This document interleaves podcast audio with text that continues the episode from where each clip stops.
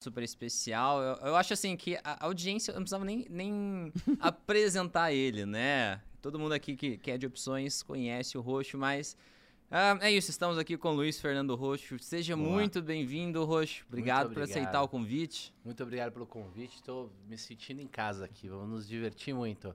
Vai valer cada segundo aí do tempo da galera.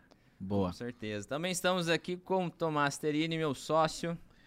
Bom, tô aqui para fazer aquele papel que você já conhece, né? O leigo, o que quer saber as dicas boas. Pô, estamos com dois mestres aqui. Eu já tô aqui nos comentários ao vivo aqui. A galera chama vocês de opcionalistas, né? É quase um movimento assim. Então, se você quer ser um opcionalista também de sucesso, ouça esse podcast. Sensacional. Então, vamos para as formalidades. Para quem não conhece, por algum motivo você não conhece o Roxo, Uh, o Roxo, ele tem 25 anos de experiência no mercado financeiro, especialista em opções, é, é um dos gigantes em opções aqui no Brasil. Uh, já deu palestras em grandes instituições como Banco Safra, Bradesco, Caixa Econômica Federal, USP, Google, INSPER, FGV. Professor empresário, tem o seu curso Estratégia do Pozinho 2.0.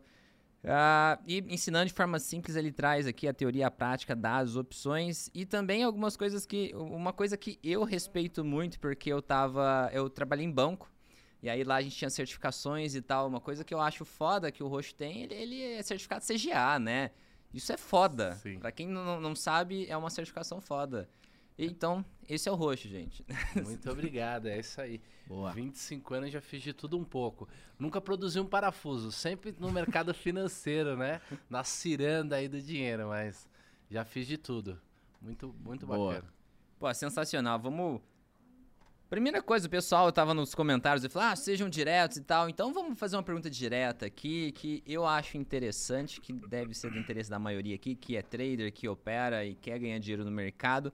O roxo, ele tem um indicador doido aqui, com uma matemática extremamente avançada para trazer aqui. Explica melhor você, né? Você deve ter, você tem mais embasamento do que eu para explicar o que, que é o, o indicador. Qual, qual, que é o nome do indicador, o apelido? Indicador do, do colapso, né? A gente, a gente chama. É, a gente trabalha com uma matemática é, que é uma matemática que não é tradicional do mercado financeiro, é uma matemática um pouco mais sofisticada, que vem um pouco da teoria do caos, que vem um pouco aí é, dos sistemas dinâmicos, teoria da catástrofe, é, é, física, basicamente física, né?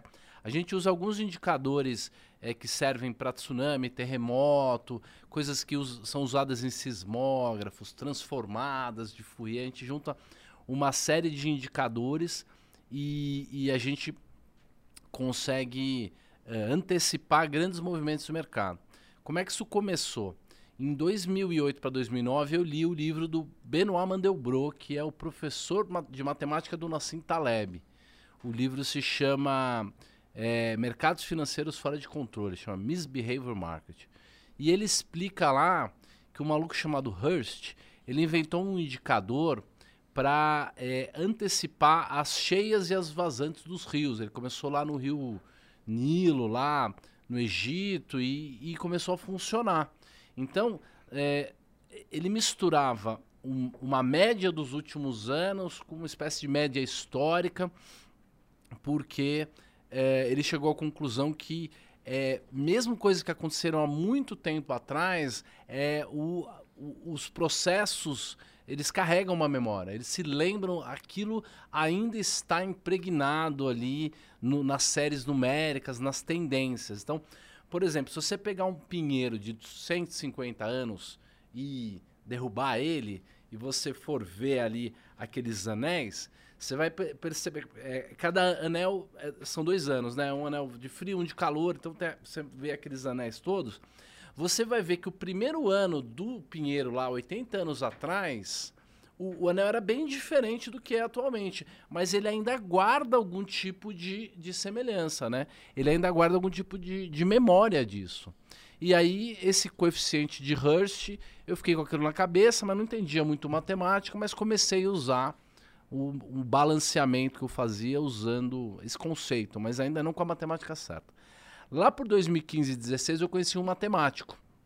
E ele, pô, amor à primeira vista, né? Taleb, antifrágil, matemática e ele falou, Roxô, eu tenho um teorema em que eu provo que para todo grande movimento do mercado, sempre que o movimento vai fazer o mercado vai fazer um grande movimento, ele precisa deixar um sinal. É como o tsunami que antes de acontecer, de vir, de destruir, né, de invadir a praia, a água volta. E aquilo ali é um, é um sinal, né? Uhum. Então, eu não acreditava muito na conversa dele lá em 2015 e 2016, mas todo o resto do, do arcabouço, a programação que ele era capaz de fazer, outros indicadores, eu falei, pô, legal, fui me aproximando. Ele trabalha comigo desde 2016 e 2017. E agora, é, desde o meio do ano passado, a gente tem esse indicador Gente, eu não sei se eu cheguei a te mostrar, mas você vê lá, crise de 2008, tipo, um mês e meio atrás o indicador, pum, uhum. dá um pulo. Aí crise de 2013 a Dilma, um, dois meses atrás, dá um pulo também. Aí é, tivemos em 17 o Joesley Day também, tipo, um pouquinho antes ele avisa. E em 2020, no Corona Crash, ele começou a avisar lá em novembro. Então, em novembro, deu um pico lá, ultrapassou lá o número 1, que é que é o ponto de não ter retorno. Já é um gatilho, assim. É um gatilho. E a gente está usando essa matemática, inclusive, é, desde o final do ano passado, a gente começou a treinar ela com inteligências artificiais. Então, a gente colocou umas IAs de sistemas dinâmicos, é muito modernas, assim, para treinar esses sinais. E, poxa, o acerto, assim, do, da direção que ele dá para o mercado é, é fantástica. No Natal, ali saíram esses dados o, o indicador acertava tipo 85% das vezes ele acertava o preço dos papéis no dia seguinte. Não o preço exatamente, mas o papel acabava passando por aquele preço. Aí, a partir do final de dezembro, a gente começou a testar a IA para pegar essas direções e montar uma carteira. Uhum. Caraca, e a gente vai rodar esse software novo no nosso fundo. Eu tenho um fundo chamado Polyface. O resultado dele nos últimos anos, dois anos, não foi muito bem, por uma série de motivos, inclusive porque essas tecnologias não estavam prontas. Mas, cara, eu ponho o meu nome no fogo Vixe, aí. Vem coisa boa. Quanto eu acredito nessa parada. Eu acho que, que, é, que é revolucionário o que nós estamos fazendo lá. Então, assim, Caraca, antes eu comprava tipo 1%, meio por cento do meu patrimônio todo mês no, no pozinho, para quando viesse o colapso da bolsa, a gente ganhar né, o, o o sobrecompensar.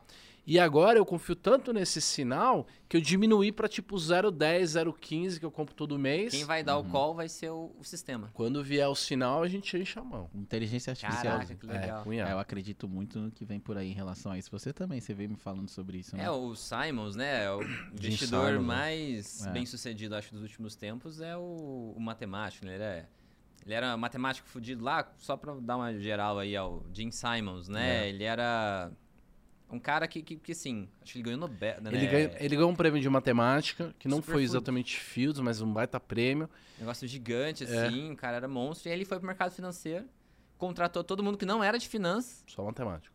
E conseguiu bater todo mundo, assim. Ele ah. tem um fundo quântico, quant é. lá, né? Medallion que, que é Fund. tudo estatística, inteligência artificial e baixa todo mundo no mercado, é, cara. Baixa o Warren Buff, baixa todo eu, mundo. Eu tive quatro vezes aula com um, um dos caras que fundou o Medallion Fund com ele, Caraca. que é o Robert Frey.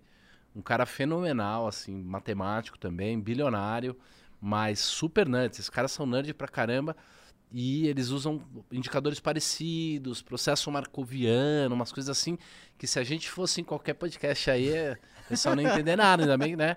Mas, cara, é, o futuro está por aí. É. Essa matemática nova de sistemas dinâmicos, é IA, é fazer é, Monte Carlo, coisas assim. Eu já ia te perguntar, onde a, gente, onde a gente compra esse, esses sistemas de vocês aí, como que a gente tem acesso? Então vai ter acesso através do Polyface.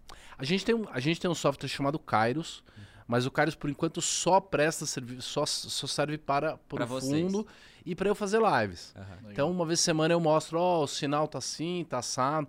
Mas a gente quer soltar API, quer fazer uma série de coisas aí com esses indicadores. Que maneira. E... Poxa, você faz tanta coisa. Uh, qual que é o seu objetivo? Eu, eu vejo, pô, primeiro, eu, eu, sigo um caminho parecido, faço 10% das é. coisas e já, caraca, tô cansado. O, o, roxo, ele consegue abraçar tanta coisa. Qual que é o seu objetivo final? É conseguir fazer um fundo quant que nem o Jim Simons? É, é alguma outra coisa? Você tem algum um plano assim? Porque eu acho eu, me, me motiva a ver tudo que você faz assim. Então, mas é- não é só 10% que você faz, é bem mais do que isso. E assim, também como eu, eu, eu tenho tantas frentes, também rola uma incompetência ali, aqui e ali, que nem o pato, né? É. Nada voa e anda, faz tudo meio mal feito, né? Brincadeiras à parte, assim, são oito empresas, né? A nossa Nossa, tem oito é. negócios diferentes. E eu acho que sim, desde 1999, quando eu trabalhava lá no- na Bolsa e atendia lá o pregão, né? Na, na mesa do, do Bradesco, lá que foi onde eu comecei, eu cheguei à conclusão que, pô, o que eu tô fazendo aqui, que é broker, que é o cara que intermedia, é coisa de papagaio. O cara que manda é o cara do fundo. Eu, eu rapidamente cheguei a essa conclusão. Só que se eu tivesse falado, ah, eu vou ser um bom broker, vou montar uma corretora e tal, provavelmente eu já ia estar morando já, né, em algum em alguma é um paraíso fiscal, aí não ia estar tendo que trabalhar tanto. É muito difícil montar um fundo. Eu tenho a licença desde 2004. E, e essa coisa de asset gestão é meio que uma panelinha, né? Para você entrar, você tem que ter uma licença, aí para ter a licença tem que ter a, a experiência comprovada, mas para ter a experiência comprovada você tem que trabalhar no negócio. Então vai se criando. Só quem tá dentro que acaba conseguindo. assim, é, é- é bem difícil. É bem, é bem difícil e é muita responsabilidade também, né? Eu quebrei três vezes aí É. nesse caminho, nessa tentativa de ser gestor, de administrar dinheiro, principalmente com derivativo que usa, que usa alavancagem. Mas eu tenho um projeto muito legal de desenvolvimento pessoal, que eu também gosto muito, muito. É um, é um algoritmo que eu desenvolvi em 2011 e está se tornando um aplicativo. A gente lança mês que vem, aí tá, tá é muito legal. Eu acho que esse talvez seja a minha missão, assim, Boa. onde eu vou Legal. impactar mais gente. É, a gente pegou o Black and Shows e adaptou para a vida. É, então a, Porque ri- a vida é uma opção, né? É, Um a gente- a gente chegou à conclusão que a riqueza pessoal ou o sucesso ele, ele pode ser medido através né, é, dos cinco grandes áreas da vida, os cinco recursos. Então, é o dinheiro, a saúde, o conhecimento, o tempo, né? Porque o tempo é o recurso mais escasso, está sempre acabando, e o quinto, as emoções. Eu comecei a, a escrever essa ideia, eu tinha 19 anos. E aí eu trabalhava lá na corretora, eu achei que ia ficar rico rápido e percebi que os caras eram muito mais inteligentes que eu, ia levar muitos anos para dar certo. Escutei uma frase que é: toda relação é uma relação de interesse. E eu falei, pô, ferrou. Então, se eu não for interessante, a galera não vou conseguir arrumar namorado, emprego, nada.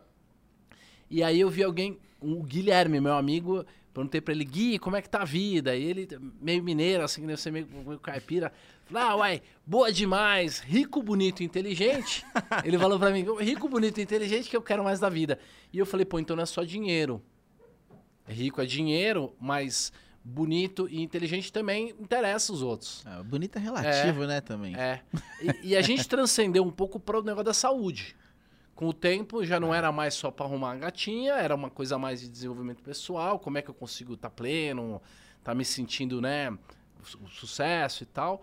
Então, dinheiro, saúde e conhecimento. E aí eu escrevi, es- eh, montei uma matrizinha lá, eu tinha uns 20 anos de idade e comecei a falar, meu, eu vou dedicar, vou, vou focar minha vida em melhor, ganhar mais dinheiro, ser mais inteligente, para ser também mais interessante, poder contar histórias, citar os outros e tal, e, e cuidar da minha saúde também, para inclusive tá- ter mais energia, mais disposição, mais performance. E de fato, quando eu pra vocês, eu cheguei a pesar 100 quilos, né? Eu, a minha professora de matemática no primeiro colegial falou que eu jamais aprenderia matemática. Caraca. Jamais. Eu Não, vi você esse não tem mais vídeo que você jeito. fez, é muito bom. Então, esse, esse aplicativo que está saindo agora no mês que vem, que se chama o Elf. É o ele é o E-L-F, o Elf, assim. O É Elf. uma brincadeira com riqueza em inglês, mas meio abrasileirada, assim, o Elf. Não foi lançado ainda. É um aplicativo que você vai dando notas para você mesmo em cada uma dessas áreas. Vai respondendo questões, tipo, ah, tem dificuldade para acordar cedo? Não tenho. Qual o último livro que você leu? Tem dinheiro guardado? Não tem. Tem dívida? Pra te ajudar um guia na vida, assim. Perfeito. E por que, que eu brinco que é um Black and Shows? Porque exatamente dá o valor. E o cara pode falar, pô, mas você pegou conceitos capitalistas do mercado financeiro e coloca em tudo e tal. Na verdade, a fórmula do Black and Shows, ela vem da função diferencial parcial do, do movimento de Newton, né? É- Ele é uma função, é, é a função da dispersão da energia. Você descobre como que a, você abre um perfume aqui, aí você, você consegue fazer a conta de como o perfume vai se dispersar Uhum. na, na sala. E aí você consegue ver o potencial dele, dele crescer, dele cair no futuro, né? Você vai projetando no tempo, e aí você descobre que ele pode valer tanto lá na frente, e você traz um, tudo isso a valor presente, você descobre o preço de uma, de uma opção. Com a gente é a mesma coisa.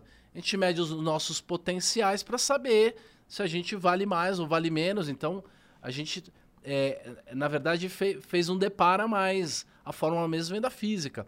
E é muito legal, porque depois que você se mede, você descobre, pô, eu sou 5 de saúde, 4, 7 de dinheiro, 3 eu não sei do que, você descobre a sua nota, você percebe que para sua vida melhorar, o, o teu maior potencial é melhorar aquilo que você está deficiente, que você não está bem.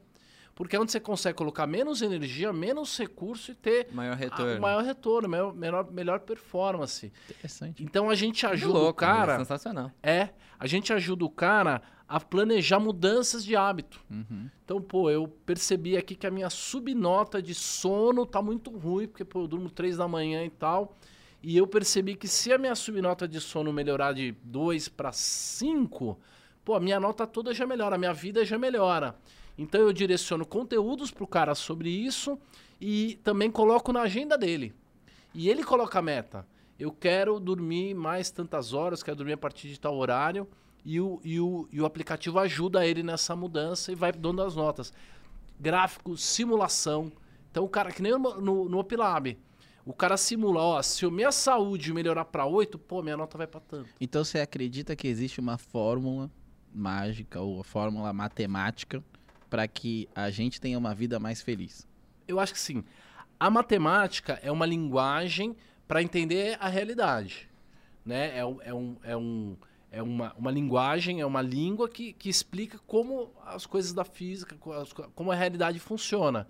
Então, na verdade, a, a gente criou uma espécie de um score ali. Um algoritmo. É, é um algoritmo, Então sim. é um algoritmo que vai determinar se você vai ser mais feliz se você seguir esses passos. Se você mudar um hábito aqui, outro ali. Eu acho sensacional, é uma coisa que eu acho que não sei se eu nunca contei pra ninguém ou se eu contei só pra Ana Flávia. Mas, por exemplo, com 17 anos eu percebi o seguinte: minha vida, acho que a vida do, do adolescente e tal, se principalmente da forma que eu vivia, se resumia a, passar no vestibular. Eu achava que se eu passasse, minha vida ia acabar. E aí eu comecei a passar e não fui pra faculdade. Fiquei mais um ano. E aí eu pensei o seguinte: poxa, no objetivo estudo eu, eu atingi minha meta. O que, que eu quero agora? E aí eu queria, sei lá, alguém que me ajudasse a fazer minha vida fazer sentido. Entendi. E aí, isso com 17, aí com 18, comecei a namorar na Flávia. E aí eu falei, Sua vida tem sentido agora. agora minha vida tem sentido Caraca, em amor. que declaração, hein? E depois disso eu pensei, agora eu preciso de dinheiro. E aí foi minha busca por dinheiro a partir daí. Dinheiro costuma demorar um pouco mais, tá, pessoal? Mas a gente vai falar sobre isso aqui hoje e a gente vai te, vai te ajudar. Mas é engraçado como eu, eu vi a vida muito em- em áreas assim. Só que eu acho que às vezes as pessoas têm um início disso, só que não conseguem desenvolver. Ter uma ferramenta que facilita a pessoa visualizar realmente quais áreas existem, o que, que ela pode melhorar, que ela vai se sentir melhor, eu acho que, é um trabalho quase social. Eu acho que é uma coisa que, que faz muito bem para as pessoas. Sim, e se você for olhar o desenvolvimento pessoal hoje, a ferramenta mais parecida que você tem com isso é a tal da roda da vida, que, pô, é uma coisa de duas dimensões, uma rodinha que tem, um, tem umas virtudes ali que você tem que mudar, um ikigai. É tudo muito motivacional, muito discurso, muita história no desenvolvimento pessoal e você não tem uma coisa quantificável em que você consegue ir mudando. E, e é difícil ser jovem assim, você não sabe do que que é a vida, não vem manual. É. É. Você não sabe o que, que você precisa fazer para viver melhor. E, e viver é meio que um trade-off, você tá sempre trocando, né? Sim. E o cara que vive muito só pro prazer, pro, pro, pro, pro retorno, pra recompensa, pra satisfação imediata e tal, ele, ele tá patinando, ele tá perdendo o tempo dele, porque é, toda escolha, ou, ou você tá fazendo alguma coisa pro futuro, ou você tá fazendo uma coisa pro agora, né? Então, a- o pessoal começa a aprender um pouquinho a escolher coisas que sejam boas, gostosas de fazer, mas que também te levem para frente. Boa. Então, é, esse tipo de escolha é, tem que ser otimizada, porque a única maneira da gente mudar a sociedade, melhorar como sociedade, é cada um melhorar como pessoa, né? Ser uma Com pessoa certeza. melhor, produzir mais, tratar os outros melhor, não encher o saco, não ficar com vitimismo. E a única maneira é o cara ter o manual dele mesmo, saber onde é que ele quer chegar, como é que tá a performance Ter um dele. guia ajuda muito. Bacana. Completamente. Pra, Pessoal, pro pessoal que deve provavelmente estar ansioso, que eu sei como é que é a audiência, né? Tipo, tá caraca, aqui. coloquei o Vamos título lá. Como Operar Opções 2023. O pessoal, caraca, você não tá Vamos me falando lá. isso. Então eu vou agora começar a o pessoal tá perguntando aqui, ó. Falando assim, vamos falar de opções. A gente quer. É, eu falei, eu tenho certeza, eu conheço a audiência. pessoal O tá pessoal aqui- tá ansioso. Chama vocês de Goku e Vegeta. Os caras são. Essa é o Goku e Vegeta das opções. É, tá brabo aqui, ó. Deixa eu, deixa eu ver se eu tinha anotado alguma pergunta mais inteligente na forma de, de começar aqui. Ah, antes da gente entrar em opções aqui, fala um pouquinho pra gente como que foi seu primeiro contato com opções, porque eu acho que tem tanta coisa no mercado. O último convidado falou que opera a curva do DI. E aí o outro faz não sei que jeito. Eu acho, eu tenho uma visão completamente enviesada de que opções é a melhor coisa que existe. Eu já tentei várias coisas e eu acho opções maravilhosas. E então, o que, que te fez ter contato e, e achar que opções pode ser positivo aí na, na, na sua jornada? Legal. Dia 3 de agosto de 1997, Caraca, né? ele tem a data. É. Eu falo É. o negócio dele é números. O É. cara da matemática. O cara quer o algoritmo da felicidade. Então, lá em agosto de 97, eu comecei como estagiário na corretora do Bradesco. O meu tataravô é o fundador do Bradesco. lá de Caraca, Marília. que legal. É. O nome da avenida principal de Marília lá é, é Coronel Luiz Alfredo Galdino, né? Que é o nome do meu tataravô. E ele é, foi um peão de boiadeiro que foi lá do, do- do- da, da Mogiana pra, pra Marília, e foi um dos fundadores lá de Marília. E aí tinha, juntou bastante dinheiro e resolveu montar uma casa bancária lá, que era um representante do Banco do Brasil. E chamou o filho lá e o, e o genro, que era o meu bisavô, que é o José da Cunha Júnior. Montaram lá, em 43 virou banco. E o banqueiro que eles tinham, que era o tal do seu Negreiros, morreu. E aí chamaram o gerente do Noroeste, que era o Amador Aguiar. Né, o Amador Aguiar não, não, não fundou o Bradesco, entrou vários anos depois. Mas, claro, um cara Caraca. que revolucionou a- o, o- business da, business, o banco e tal. Então, assim, é, no final das contas não ficou ninguém da família lá, sobraram umas açõezinhas e tal, mas a minha avó ainda tinha algum relacionamento, então ela me arrumou duas entrevistas de emprego. A primeira foi para vender caminhão na Ford e a segunda na corretora do Banco Bradesco para trabalhar com bolsa. Pô, um moleque de 19 anos né, nem pensa duas vezes, Boa. né? Vamos pra bolsa, né? Bolsa, com certeza. Com certeza. Aí cheguei lá na corretora, aí eu passei uma semana rodando a corretora inteira para entender. Só para o pessoal ter ideia, o back-office de uma corretora hoje deve ter sete pessoas. Seis, sete pessoas. O back-office da corretora Bradesco naquela época tinha 300 pessoas. É. E o front tinha 100. Então hoje, hoje tem muito mais gente no front do que no back-office. Para você fechar um negócio, você tinha que fazer, montar uma ordem. Que era tipo um relógio de ponto que você tinha, tinha que registrar em nome do cara. Por quê? Você comprava e vendia tudo no nome da corretora. No final do dia você especificava. Hoje em dia a especificação no comitente, direto. A pessoa nem sabe do que eu tô falando.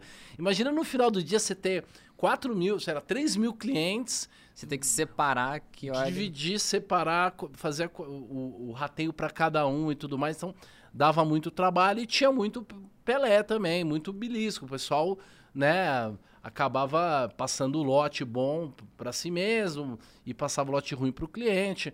Nos grandes bancos não, mas nas corretoras menores e tal. Então, foi muito interessante. Aí uma semana depois eu fui histórias assim, que tinha muito rolo, né? Imagina, no pregão. Eu todo dia passava pro, pro pregão um milhão de ações do Bradesco para comprar e um milhão para vender a mercado, que vinha das agências. Imagina um operador de pregão lá que tinha um milhão a mercado para comprar e um milhão para vender. Pô, esse Mano, cara. Um milhão. É, um milhão de ações, era muita ação. E o que que é louco? Ele morava numa kitnet ali, esse cara. E eu falei, pô, legal. Um dia ele falou, ah, vamos lá no meu sítio, que vai ter um churrasco. cara, eu fui no sítio do cara, parecia a fazenda do, do Pablo Escobar, assim, te juro. Tinha seis carros, assim. Então, era assim que era o pregão naquela época. Sexta-feira, os scalpers pagavam os assistentes aí que ajudavam ele, faziam uma fila. Os caras pagavam em dólar. Dava tipo um bolinho de nota de 100 dólares para cada assistente, assim, na sexta-feira. Então tinha muito Que louco. essa coisa da, da corrupção, do, do Pelé. Tinha então esquema. tinha muito esquema. É romântico, era interessante, vimos muita coisa legal. O pregão era muito interessante, mas os, os sistemas hoje trazem muito mais segurança de, de- de todas as maneiras. De qualquer maneira, comecei lá na corretora. E aí a mesa era uma mesa de agências, que a gente chamava, que atendia todas as pessoas físicas do Brasil e as agências, tudo no mesmo lugar. E tinha um telefone mais especial lá que ligava os caras que tinham mais dinheiro. E aí, umas duas, três semanas depois que eu entrei lá na mesa, é, o pessoal foi almoçar, eu fiquei de plantão. Aí ligou um cliente lá, doutor Elias Maurício, me lembro o nome dele até hoje. Tô falando o nome do cara porque o cara já faleceu. e aí ele, é, ô Roxo, como é que tá? Beleza, beleza. Como é que tá a Telb de Parará? Porque o papel mais líquido da Bolsa do Brasil na década de 90 era a Telebrás. Telebrás, é. né? Telebrás. E não é aquela Telbzinha que depois foi negociada a centavos. Era uma Telebrás que negociava 180 reais porque era a holding que tinha todas as empresas de telefonia do Brasil. Telesp tinha lá dentro, Telecentro-Oeste, Telenorte-Leste, que depois virou a Oi. Então, eram 12 ou 13 empresas de telefonia que tinha dentro da, da Telebrás e a gente negociava a Telebrás, que era mais líquida. E aí eu peguei o telefone do pregão, tava com ele aqui, peguei o telefone do pregão aqui e Sampaio era o nosso era o nosso operador lá, Sampaio, vai na roda da D, tal, tal, tal. Aí ele ia correndo lá, falava, é, D tal, D tal. Como é que é mercado? Aí ele é 10 com 20. Aí eu falava pro cliente, doutor Elias, é 10 com 20. 10 com 20 é tipo 5 e 10 com 5 e 20, né? Era só uhum. a ponta dos, da oferta. Não tinha book, era o book era viva voz, né? É 10 com 20. Aí ele, ah, então eu quero comprar 5 quilos a 10. Aí eu, com aquele cagaço assim tremendo, compro 5 quilos a 10. Aí o Sampaio, compro 5 a 10, compro 5 a 10, compro 5 a 10. Aí, tchado. Aí levamos, fiz a boletinha, parei de tremer e foi o meu primeiro negócio com opções, só esse. Eu não sabia a diferença entre uma opção e uma ação. Pra mim era a mesma coisa. É, Entrava na custódia, tava lá, dava pra ver, comprava, vendia. O cara mandou comprar, você... Eu fui lá e executei. Que demais, mano. É. E, e como que você desenvolveu aí? Você abriu interesse, falou, não, a opção é algo que pode ser interessante, que você começou os estudos e tal. Eu, particularmente, já contei essa história, vou falar rapidinho. Eu tava no hotel lendo um livro lá do Bola de Neve, do, do, do, do, é, do biografia do Buffett. O cara chegou e falou, ah, legal isso aí, eu já li esse livro. Ah, bacana, comecei a conversar com ele. Aí ele, ah, eu... Uh, eu tô um tempo sem trabalhar, eu só opero opções. E agora eu vou ver para onde eu vou, tal, se eu vou, eu trabalhei em corretor, não sei se vou para XP, se vou para não sei o quê. Eu tava lá junto com os caras quando eles fundaram. Eu, ah, legal. E o que, que é esse negócio de opções? Isso porque eu já, já operava o mercado, eu já cheguei a programar no MQL4, sabe, MetaTrader. Sim. Eu era super aficionado por mercado, nunca tinha ouvido falar a palavra opções.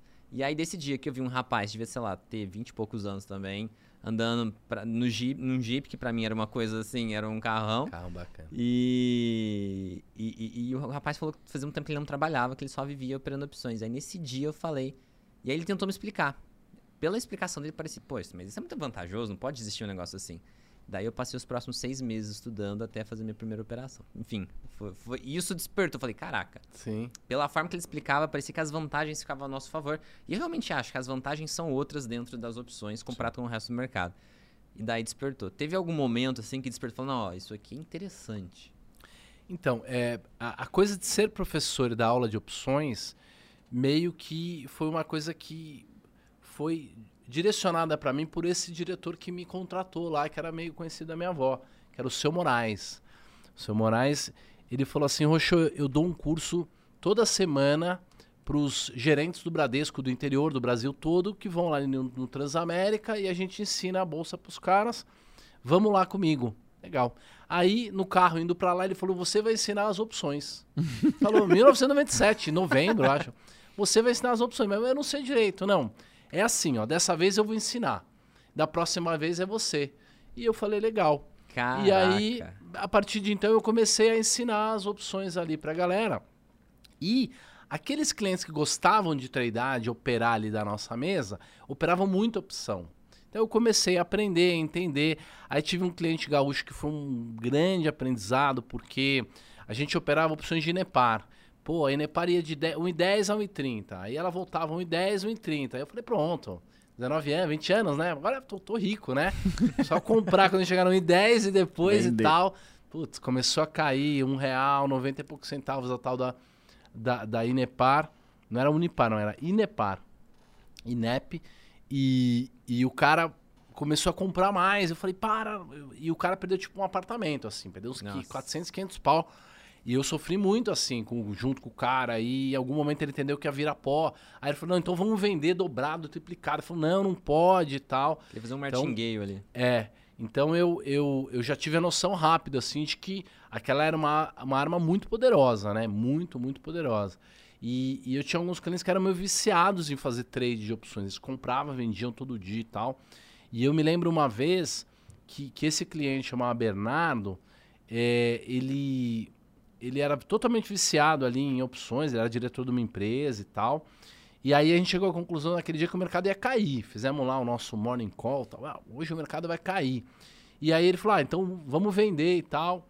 E ele falou: não. O meu diretor, meu gerente falou: não, não pode vender descoberta opção, porque a margem, tal, tal, tal, tal, não, não pode. Aí ele falou: ah, beleza. Aí ele desligou de mim, ligou no, meu, no operador do meu lado e foi lá e comprou. Então eu percebi que esse cara não queria ganhar dinheiro. Uhum. Ele queria estar no, No tá no, jogo. no jogo, no risco, né? Então eu acho que isso foi, foi um grande aprendizado para mim. E aí, em 99, cara, no dia 16 de janeiro de 99, uma sexta-feira, não sei Ele se é lembra os janeiro no- fevereiro. né? Ele lembra as datas, ele lembra. Eu não lembro nem que eu almocei Cara, ontem. foi o, dia mais, foi o dia mais nonsense da minha vida. Eu me lembro o terno que eu tava usando. Nesse dia, desde quarta-feira, o dólar começou a desvalorizar. Quarta, quinta e sexta, porque o, o- o- eh, o Gustavo Franco pediu demissão como presidente do Banco Central. Entrou lá o Francisco Lopes e disse que ia desvalorizar de uma maneira, ninguém acreditou nele. Na sexta, mandaram ele embora e chamaram o Armínio Fraga. E o Armínio Fraga liberou o dólar. Falou, pode oscilar. O dólar aquele dia, ele foi de tipo 1,20 para 1,90 num dia. Caraca. Um dia, max desvalorização total. Caralho. E a Vale, a bolsa subiu 32% naquele dia. No mesmo dia que o dólar subiu muito, a bolsa Tá também subiu. Não faz nenhum sentido, É. porque todo mundo. A gente sempre achou que. Tem uma a- a- relação, é. que, o- que o dólar cai, a bolsa sobe e vice-versa. E não. Naquele dia os dois subiram muito. Depois a explicação é que a bolsa é uma boa maneira de você se proteger da inflação e tal, tal, tal. E, e principalmente a Vale, que era dolarizada. A Vale naquele dia subiu 50%. E eu me lembro que uma opção de um centavo da Vale foi para 12 reais. Meu Deus. 120 mil por cento num único dia. Se você pusesse um mil reais, você tirar um milhão e duzentos. E eu falei, cara, Em tem um alguma dia. coisa aí. Em um dia. Uma coisa na vida, né? É. A gente tá muito acostumado com aquela coisa, tu tira um pouquinho todo dia, um pouquinho toda semana, mas existem alguns desses processos assimétricos, assim, que são, que são explosivos e só depende de você se expor do jeito certo. Do mesmo jeito que eu também via muita gente fazer renda, vendendo call, vendendo put, do jeito seguro e tal. Então, eu, eu fui aprendendo, gostava muito daquilo. E depois, quando eu fui montar o private do Bradesco, né? Porque aí essa, essa mesa de agência que eu tava, tinha uma gerente. O meu gerente foi para Nova York, morar lá em Nova York, montar o Bradesco Corretora de Nova York. E eu fiquei meio como gerente lá, 20 anos, meio assumi ali, mas eu não tinha idade, nem cargo, nem nada para assumir. Aí trouxeram uma tiazinha para tocar a mesa. Legal. Aí a gente fazia cafés das manhã, da manhã com os caras mais ricos do Brasil e tal, levava lá e mostrava o pregão e, e tudo mais. Um dia essa senhora estava explicando as mesas e falou: ó, aquela lá é a mesa institucional, que trabalham as corretoras, os bancos e tal, tal, tal. Eu trabalhei lá a vida inteira tal. Essa é a minha mesa, a mesa de agências. O cara, quando fica muito bom, ele sai dessa mesa e vai para outra. Eu falei, pô, que merda é essa? e a pessoa física? Né? Eu tô aqui, eu quero trabalhar com varejo, eu gosto de trabalhar com pessoa física. E aí, o que, que eu fiz? Escrevi, escrevi um business plan sobre uma mesa private. Legal. Falei, vamos montar uma Não mesa existia um Não. private. não tinha nada disso. Era a mesma mesa que atendia a pessoa física. Aí eu, eu fiz esse business plan, eu e o Guilherme Schneider, e o presidente lá da corretora aprovou, gostou. Trouxe mais uns dois coroas lá das outras mesas e nós montamos essa mesa. Que legal. Passou seis meses, um ano, é, esse cara virou vice-presidente do banco. E o banco resolveu fazer a segmentação. Tinha lá o Trabuco e tal, aquela turma. Resolveram fazer, separar em private, corporate e- e- e varejo. Hoje é padrão no mercado. Fazer Padrão isso. no No mercado. Brasil todo, todo lugar tem private. O Itaú já tinha private, mas o Bradesco era o banco do povão, né? E aí é, os caras ligaram e falaram: ah, tem uns moleques na corretora que montaram uma mesa private lá. Chama eles. Então eu montei o business plan do Bradesco Private Bank. Caraca, Hoje tem, sei lá, 200 bilhões sob gestão. Eu vou, eu vou na corretora do Bradesco, até hoje, faz uns anos que eu não vou. O, o, gerente da mesa levanta e fala: Esse aqui é o roxo. Ele, cara, montou, esse cara que montou essa mesa, que tem 200 caras na mesa. Os caras levantam e bate palma. Caraca. Caraca, que legal. eu tinha Roxo, 20 que legal. anos, cara. Muito Que legal. foda. Então, eu, eu já expliquei o que que é uma opção mais de 10 mil vezes, cara. E cada vez que eu repito o que que é uma opção, eu tenho um insight maior. Eu tenho um novo insight, eu percebo de uma maneira diferente. E tem muito a ver com essa coisa da física, tem muito a ver com essa coisa da, da assimetria, quer dizer, perde pouco, ganha muito. É, é, é, é muito apaixonante mesmo. E é a coisa mais complexa do mundo, a coisa mais complexa do mercado financeiro. Mas, de qualquer maneira, comprar uma opção, colocar um stop e tal, qualquer um é capaz de fazer, né? Com certeza. E até nesse ponto, como que você recomendaria a pessoa? Tá começando agora. Como ela deveria começar em opções? Seja ah, como aprender, ou seja, quais operações você acha melhor ele começar? Para que lado? O cara tá começando agora. Para que lado você acha que ele tem que. Que, que ele tem que fazer? Eu acho que primeiro é, ele tem que destinar uma parte muito pequena do capital. Muito pequena, porque é, o- a primeira aprendizagem é, é- ela, ela é, ela é aprender o processo. Então, o- as primeiras operações elas têm que ter uma conotação mais didática. E não é só isso. Se você tem 50 reais no game, você já está aprendendo, já, já tem aquela dinâmica. Você, Você já sente, né? já, já fica nervoso, ganhei um real, perdi um real. Então, assim, o mais importante é ela ter a mão muito pequena, começar muito pouco. Por quê? É muito sedutor. É. Uma parada que pode ir de um real para três hoje, depois volta para um, depois sobe para cinco, é extremamente sedutor. E é, eu acredito que investimentos no mercado financeiro talvez seja o maior desafio mental, emocional da modernidade. É. É tipo ir na guerra há 5 mil anos atrás, ou sei lá, é tipo caçar um bisão 20 mil, 30 mil anos atrás. É muito complexo, né? E é, e, e, e, e é muito desafiador, né? Você sente aquela angústia de começar a investir e depois você gosta muito, mas é muito viciante também. Então, assim, eventualmente, se você tem um portfóliozinho de ações, fazer um lançamento coberto de call, parcial. Então, por exemplo, o cara tem aí, sei lá, uma, uma, uma ação barata que custa, sei lá, 5 reais. Ele tem 300 ações dessa, dessa ação baratinha que custa 5 reais. Ele pega 100 dessas ações e ele lança uma call. Ele vende uma call, que é uma opção de compra. Então, ele vende o direito de alguém comprar dele essas ações que estão 5 reais por 6 reais, por exemplo. É bem ganha-ganha. Porque se o papel vai para 6 reais mesmo, ele ganha no, na carteira toda, nas 300 ações, vende 100 ações, é exercido em 100 ações, aquele prêmio que ele embolsou é dele, acabou. Se o mercado cai, pelo menos ele vendeu aquela opção que ele colocou lá 10, 20 centavos ali no bolso para para 100 ações, que dá aí, sei lá, 100, 200 reais, ele vai diminuir bem o preço de custo dele. Então, é bem ganha-ganha. Outra coisa, o cara tá querendo começar a investir em ações, tem um papel que ele gosta muito, mas ele acha que tá um pouquinho mais caro do que o preço justo. Ele pode vender uma, uma put. Então, mesma coisa, o papel tá 5, ele vende uma put de 4,5. É uma maneira dele entrar no papel, dele comprar o papel com desconto. É ganha-ganha, porque se subir, ele ganha o prêmio. Se cair, ele fica com o papel a 4,50 menos o prêmio que ele colocou no bolso. Esse tipo de coisa é bem tranquilo. Comprar um pozinho também é legal, mas eu acho que já vai mexer com o nível de emoção do cara ali, um pouco mais complicado. E se ele for comprar um pozinho alguma coisa, 10 ou 20 reais. Mas como provavelmente ele vai perder, porque comprar opção a seco, é, a sua chance de ganhar é menor do que de perder. Mas quando você ganha, você ganha muito mais, então vale a pena, compensa. Mas a primeira experiência dele ser uma perda, ser, ser um, um, um, um- um prejuízo. sofrimento, né? É, Mas um tudo vira psicológico. Talvez Começar pelo é. mais fácil de ganhar, né? é alguma coisa que muito provavelmente vai dar uma sensação, vai dar uma percepção emocional nele boa, que é fazer os lançamentos. Pra dar esse incentivo pra ele continuar, né, o aprendizado, porque independente do quanto ele leu, na hora que ele coloca, ele tá começando agora, né? É, Então eu acho que faz E é todo bem sentido. simples. Eu acho que é, é exatamente o que você falou, né? Tipo, é complexo, mas hoje em dia, com a tecnologia que a gente tem, ficou muito mais simples, né? A verdade é que, assim, para executar é simples, a questão é executar o quê? Isso. Fazer o quê? Qual ferramenta Porque, eu uso é, como, né? Né? Hoje você mesmo tem o Opelab, né? O pessoal tá comentando aqui, ó. O dono da Opelab, né? Leva o Opelab pra Necton. O pessoal tá... Vamos, vamos, Entendeu? com certeza. E aí eu acho que é, o que você coloca, né? Com a sua história, né?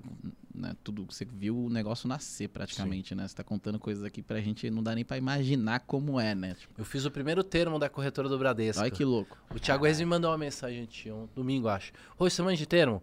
Aí eu falei, é, mano, manja alguma coisa e tal, né? então, é, eu vi essas coisas todas nascerem. mano. Então eu acho que assim, tem isso, né? Hoje em dia eh, ficou muito mais simples, muito mais fácil, muito mais acessível para qualquer pessoa. A informação tá aí, né? Você mesmo é um grande produtor de conteúdo, como o Jimmy é, como, né? Você Sim. tem outras pessoas aí no mercado super competentes. É, e eu acho que exatamente isso é que vai mudar o jogo, né? É, mas o grande diferencial mesmo é a complexidade do que fazer, né? Você tem um método. né? Exato. Você tem um método, você tem um jeito de operar, você tem uma fórmula, assim, né? E eu, eu adoro que ele é o cara que cria os nomes, né? E nomes maneiros, né? Sim. Tipo, é, como é que é? Sintético? Dividendos dividendo sintético, é sintéticos. legal. É, o pozinho. Virou padrão do mercado. Eu Sim. acho isso fantástico. Meu, ele, tá dando- ele deu nomes, assim, que provavelmente vão perpetuar. Cara, Não. Tu, tu vai ter uns 80 anos, o pessoal vai estar falando, não, porque agora dividendos sintéticos, dividendos sintéticos. Então, Eu, assim, eu me vejo que nem um pouco que nem o Didi, né? O Didi Aguiar, é, né? Ele é Didi meu amigo. Já trabalhei com É ele. uma lenda, fe- fenômeno. Ele criou lá a agulhada do Didi, Agulhada, aí ele é. tinha todo um jeito de operar lá e tal, e o pessoal colocou no Profit, né? Você tem lá a agulhada do Agulhada. Didi, você vai lá e Que coloca. legal. Aí ele mostra, assim, tipo, o, o indicador, né? Então, é, pô, você é um cara diferenciado, porque você, mano, tá formando o mercado, você vai deixar um legado pro mercado muito grande, assim, então... Pô, fico feliz de você estar aqui hoje com a gente. né? Ah, que bom, também tô feliz. E, e gosto, e venho me preparando um pouco pra, pra ter esse carinho, assim, esse reconhecimento. Eu fico feliz, assim, eu me sinto melhor, assim. Eu, talvez, né, é, é, isso deixa a minha vida mais fácil, assim. Eu, eu gosto. Eu gosto Boa. de reconhecimento, assim. Não, você Pô, é um legal, cara parabéns, porque merece, né? O trabalho, Sim. o trabalho de uma vida, né? Parabéns. E assim, só pra gente interagir com a galera aqui, já estamos aí com quase 400 pessoas ao vivo. Que legal. E tem uma pergunta legal aqui da Lizzie. Ela perguntou o seguinte: qual é a estratégia mais utilizada pelo roxo em opções hoje em dia? Trava de alta com put. Boa. Quer explicar um pouquinho com quem tá put. ouvindo aí não Sim. entende muito? Sim. A put é a opção de venda, né? A put é a opção de venda. Quando você compra o seguro do seu carro, todo ano você renova lá o seguro do seu carro, você está comprando o direito de vender o seu carro para a seguradora.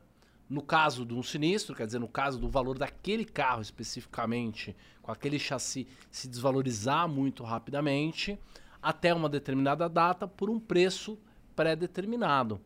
Então, são as mesmas características de um contrato de put. Então, um seguro de um carro, Microfone. um seguro de um carro é exatamente igual a uma put, tem as mesmas características. Tem o preço de exercício, tem o prazo, tem o prêmio. Então, a put é o direito de vender alguma coisa se essa coisa cair muito. Então, é, o que, que é a trava de alta? A trava de alta com put, você vai vender uma put.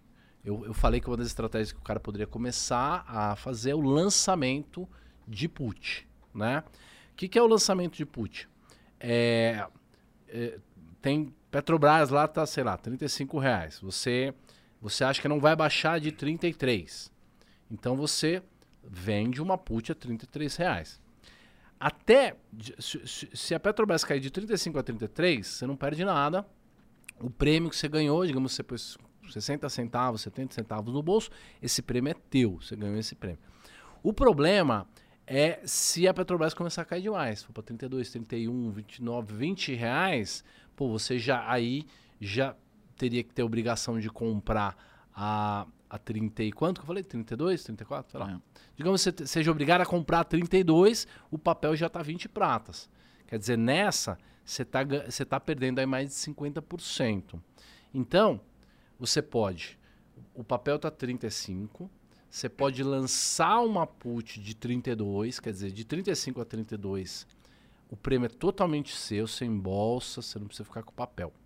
Agora, pula alguns strikes, pulo de 31, chega lá no strike de 30 e você compra uma put. Então você vendeu uma put no 32, comprou uma put no 30. A put do 32 que você vendeu ela é mais cara, então digamos você colocou um real no bolso. A put que você comprou de 30 é mais barata, digamos 40 centavos.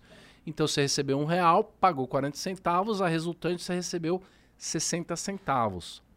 A vantagem é que se o mercado afundar, você não corre o risco de perder 12, 13, 14 reais. Você só perde a diferença entre 32 e 30, uhum. que é aquela distância, menos aquilo que você recebeu. Então, você poderia perder aí 1,20, 1,30. É bem diferente de você perder 12, 13 reais. O cara que quer comprar o papel mesmo e vai lançar uma put, ele não precisa pular alguns strikes e travar com outro, porque ele quer ficar com papel. Mas quando você quer fazer uma operação de alta um pouquinho maior e você não tem interesse em ficar com papel, essa trava ela é muito legal. Por quê? É uma maneira de você ganhar na alta, sendo que você recebe o dinheiro antes. Então ela é uma trava de crédito, então você recebe para fazer a estratégia. E além disso, o tempo conta a seu favor. Uhum. Então, mesmo que o mercado não suba, você ganha dinheiro. O mercado só não pode cair abaixo dos 32. Então, diferente de você comprar uma call de Petro de 36, 37, 38, que o mercado precisa subir, que o mercado está contra você, cada dia que passa, a opção vai se desvalorizando e você vai tendo aquele, aquele sofrimento. No caso da trava de alta com put, que é uma trava de crédito, você recebe para montar, nessas condições que eu falei, você tem muitas vantagens. Você recebe para fazer, o tempo vai a teu favor. A desvantagem é que você pode ganhar 60 centavos, 70 centavos, e se você perder, se realmente afundar, você perde tipo 1,40. Então, não tem almoço grátis, né? Então, uhum. tem várias vantagens a trava de alta com put, e a desvantagem é que ela perde um pouco mais quando ela perde do que ela ganha quando ganha. Legal. Boa. É bem bacana, é uma operação que eu acho, que eu, que eu gosto até. Uh, e que, é, é, legal isso, você não precisa que o mercado tem... Como é que é? é? Você não precisa que o mercado vá a teu favor, né? Ele só não pode ir contra, né? É. E aí, às vezes, quem gosta de análise gráfica pode colocar, às vezes, abaixo de um suporte, né? Alguma coisa do tipo. Você coloca numa área que acha que tem uma segurança maior, né? Funciona bem. É, é bem bacana a operação. Funciona. A ideia... E gera renda, gera crédito para aí você fazer algumas coisas mais agressivas, tipo a compra de um, de um pozinho. Você pode combinar né, as operações. Exato. Crédito com débito, né? E, e, fica, às vezes, alguma coisa bem, bem poderosa, né? Fica. Ah, e seguindo aqui a linha, como operar em 2022, como que você está vendo esse ano tão desafiador, caótico? Você acha que, que, que na Bolsa Brasileira aqui a gente tem oportunidades ou é, é, é, só caos ou dentro do caos aqui a gente tem oportunidades, mesmo com essa questão de guerra, petróleo subindo, as ações. Uh, saiu de 100, agora está com 110 mil pontos mais ou menos a bolsa. Como é, é que você está enxergando esse ano? A gente erra muito o futuro, né? O ser humano erra uhum. muito. A gente nem, nem, imaginava que a gente teria uma guerra agora em Nossa. março, com um monte de gente morrendo, com, com Rússia quebrando e toda essa novela, né? Que inclusive a gente ficou olhando, né? Fica, fica vendo todos os dias aí é, para saber o que está acontecendo. Então, a gente erra demais. E aí, quando o pessoal me perguntava no final do ano passado, de 21, e começo desse ano, o que, que eu esperava, eu falava: olha, as pessoas estão tão pessimistas que eu acho que vai ser um bom ano. Uhum. Normalmente, ano que tem muito. tá tudo já descontado, ninguém espera nada e tal. Então, assim, eu tô otimista, assim, com, com o resto do ano. Eu acho que os caras não podem fazer merda de levar o mundo para uma terceira guerra mundial. Existe uma possibilidade pequena tá certo? A chance é improvável, mas existe, mas existe né? né? É, é, esse cara é completamente maluco, Louco, né? né completamente maluco. E pior é que é um maluco que tem uma justificativa para ele mesmo. Ele explica a teoria Sim. lá da Eurásia. Não vamos entrar nesse, né, nessa discussão, né? Porque é a discussão do momento, mas assim, se a gente conseguir é, superar essa questão de alguma maneira, né? É, já até esquecemos a alta dos juros, né? Hoje subiu os juros, a galera nem tá lembrando tanto. é, se a gente não tiver uma inflação tão impactante assim, eu acho que a gente pode voltar a ter um movimento de alta aí do meio pro, pro final do ano. Mas como agora a gente usa esses sinais aí, eu prefiro operar o dia a dia. Eu vou vendo ali, Sim. porque a gente já está usando nos papéis, então alguns papéis que estão com mais indicação de alta, a gente pode fazer algumas estratégias. Então, eu sou contra uma exposição muito gra- grande em bolsa. Acho que as pessoas não devem ter uma exposição muito grande em bolsa, porque isso faz delas escravos da bolsa e torcedores Bolsa Futebol Clube, entendeu? Uhum. O, o, o cara não, ele, ele não pode nem imaginar a bolsa cair do 20, 30, 40%, Fica porque feliz o dia que tá subindo, fica triste o dia que. E isso atrapalha completamente a vida dele. né? sofre emocionalmente, porque o cara vira um torcedor mesmo, né? E, e é complicado, e, o- e e o cara fica mal-humorado e tal. Então, eu acho que a pessoa não deveria ter uma exposição em bolsa maior do que 30%, 40%. Mais do que 30%, já seria bom eventualmente ela comprar um seguro, alguma coisa assim. Mas é, esse ano eu acho que a gente vai ter bastante operação de volatilidade. é, e, e acho que a gente tem que aproveitar as oportunidades. Entendeu? O cara que só tem 20, 30% em bolsa, se cair, ótimo. Ele compra um pouco mais. Tem um monte de empresa boa aí.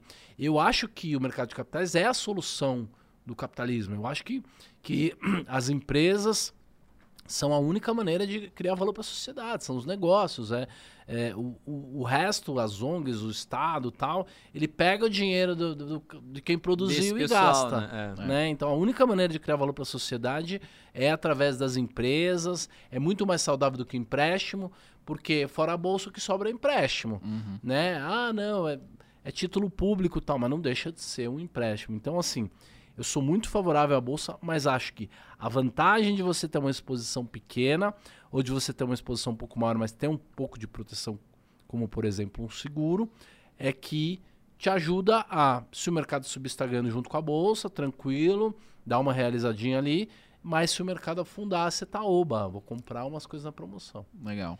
Não, mas é engraçado, né? Porque foi exatamente o que ele falou, né? A gente tá falando de 2022, né? Todos os convidados que vêm aqui. E a gente fala muito de eleição, porque é o ano da eleição, né? Mas aí a gente vê o quê? Uma guerra muito doida que alterou tudo que a gente pensou. Aí vem o quê? Uma possível pandemia que tá vindo da China de novo. De novo. Já rolou um lockdown Nossa. lá e tal. E a o gente. número, você viu, assim, É, o número cresce assim muito rápido, Então. assim. Porque misturou as duas, né? Uma que é. Uma que é. é, que, que, Que era forte, outra que é rápida. Uma forte e uma rápida, é isso mesmo. Não, e a gente vinha com os indicadores super positivos, né? O mercado afundando nos Estados Unidos, não tá crescendo como antes, t- galera que investiu lá tá perdendo grana desde o começo do ano. E a gente aqui falando, pô, a bolsa tá barata, bem. a bolsa tá barata. O mercado, o gringo tá vindo. Aí tá lá, gringo botou não sei quantos bilhões, é recorde. E aí mês que vem, recorde de gringo aqui. E a gente, nossa, a bolsa vai. Aí vem o Putin, pló, vamos jogar uma bomba aqui e a gente muda todo o cenário. Aí, pô, agora vem notícias da China nesse mês. E aí, o que, que vem mês que vem, né? Então, realmente, faz sentido o que você tá falando, né? No sentido de, pô, tô operando dia a dia, tô sem uma coisa assim pré-fixada, pô, o que, que vai acontecer até o final do ano e tal. Sim. Eu, eu, eu acho que assim que se a gente não tiver um problema inflacionário maior, quer dizer, se o dólar pelo menos permanecer abaixo de 100 dólares, a gente aguenta um pouco mais de inflação, até porque a gente fica tiver a guerra tal, mas... É, já tá caindo já esses dias, né? Já voltou a 100. Sim, sim, já voltou abaixo de 100, inclusive, tá aí nessa faixa. Então, assim, ah, se a, a inflação não pressionar demais, eu acho que o segundo semestre é bom. Uhum. Acho que é bom de maneira geral, no mundo todo, no Brasil. Eu acho que tem, tá faltando uma bolha aí, uma, uma bolhona dessa tecnologia, uma coisa que a gente não viu acontecer ainda, Uhum. né? Tem, tem muito uma teoria moderna do é, econômica que assim, ah, as techs, elas são deflacionárias, elas resolvem os problemas do mundo. Agora, por exemplo, você não tinha investidor no Brasil, investidor anjo é, de startup, venture capital, depois você fazer o Series A, Series B, não tinha nada. Hoje em dia, Não, o mercado que tá voando, né? hoje em dia um moleque que eu, eu faço parte de várias é, instituições aí que ensinam empreendedorismo, programação e tal. O molecadinha da, da comunidade programando, fazendo business plan, rodada, aceleradora. Então, eu acho que isso é, é muito positivo para o mundo, para o capitalismo de maneira geral, assim. Então, Eu acho que se a gente não tiver um problema grave de inflação, provavelmente a gente deve surfar uma, uma onda boa Uma aí onda de positiva. crescimento. Até porque agora o, o próprio russo, ou o cara que, que tá acompanhando no mundo a diferença entre um cara totalitário, que, né, que quer controlar a população e tal, e um país mais livre, a vantagem, né? Imagina um moleque russo hoje com 19 anos de idade, cortaram o Instagram dele, contar, cortaram o YouTube. McDonald's. McDonald's, ele teve, ele tá tentando arrumar uma, um- uma VPI, entendeu? Não vai embora tão rápido. É. Essas pessoas elas almejam aí. Você vê a maior, a maior au- autora, a maior escritora sobre capitalismo, liberdade, libertarianismo é uma russa, é Anne Rand. É louco, uma, né? é, uma, é uma, uma moça que fugiu da Revolução Russa de em 1918 e escreveu grandes obras aí sobre o capitalismo, porque é quem viveu na pele essa coisa de ter um cara lá em cima que acha que, não, todo mundo é burro, eu que mando, né? Aquela sede do poder e tal. Não pode falar muito o nome dele, velho, porque as pessoas que falam desaparecem. É, corta aí o. é, corta a gente. Eu vi um vídeo ontem, antes de ontem. Uma pessoa falou bem e outra pessoa falou mal dele no vídeo. As duas foram presas. Meu Deus do céu. Louco, né? A- qualquer pessoa que falasse sobre. eh, Lá, tá na Rússia, né? Uns brasileiros estão gravando lá. Fuderam, as pessoas davam. Mas ele se queimou demais, né? Se queimou queima. demais, aí vai se, vai se ferrar sozinho. Tem que ver o quanto sofrimento que ele vai causar no meio do caminho. Mas eu, eu sou otimista, sim. Boa. De qualquer maneira, eu acredito que é da natureza do mercado, às vezes, ter aqueles colapsos, aquelas caidonas e tal. E aquilo só é ruim pra quem tá alavancado, né? Pra quem tá comprado É. demais, né? O alavancado zero, né? Sobre as operações de volatilidade, o que, que, que, você acha que às vezes vai encaixar bem esse ano? Que tipo de operação de volatilidade você acha melhor? Por exemplo, ah, é- é, umas compras a seco, ou boi, vaca, né? Ou, que, que tipo de operação você acha? É, para quem não sabe, boi e vaca é nome de operação, tá, pessoal? Sim, sim.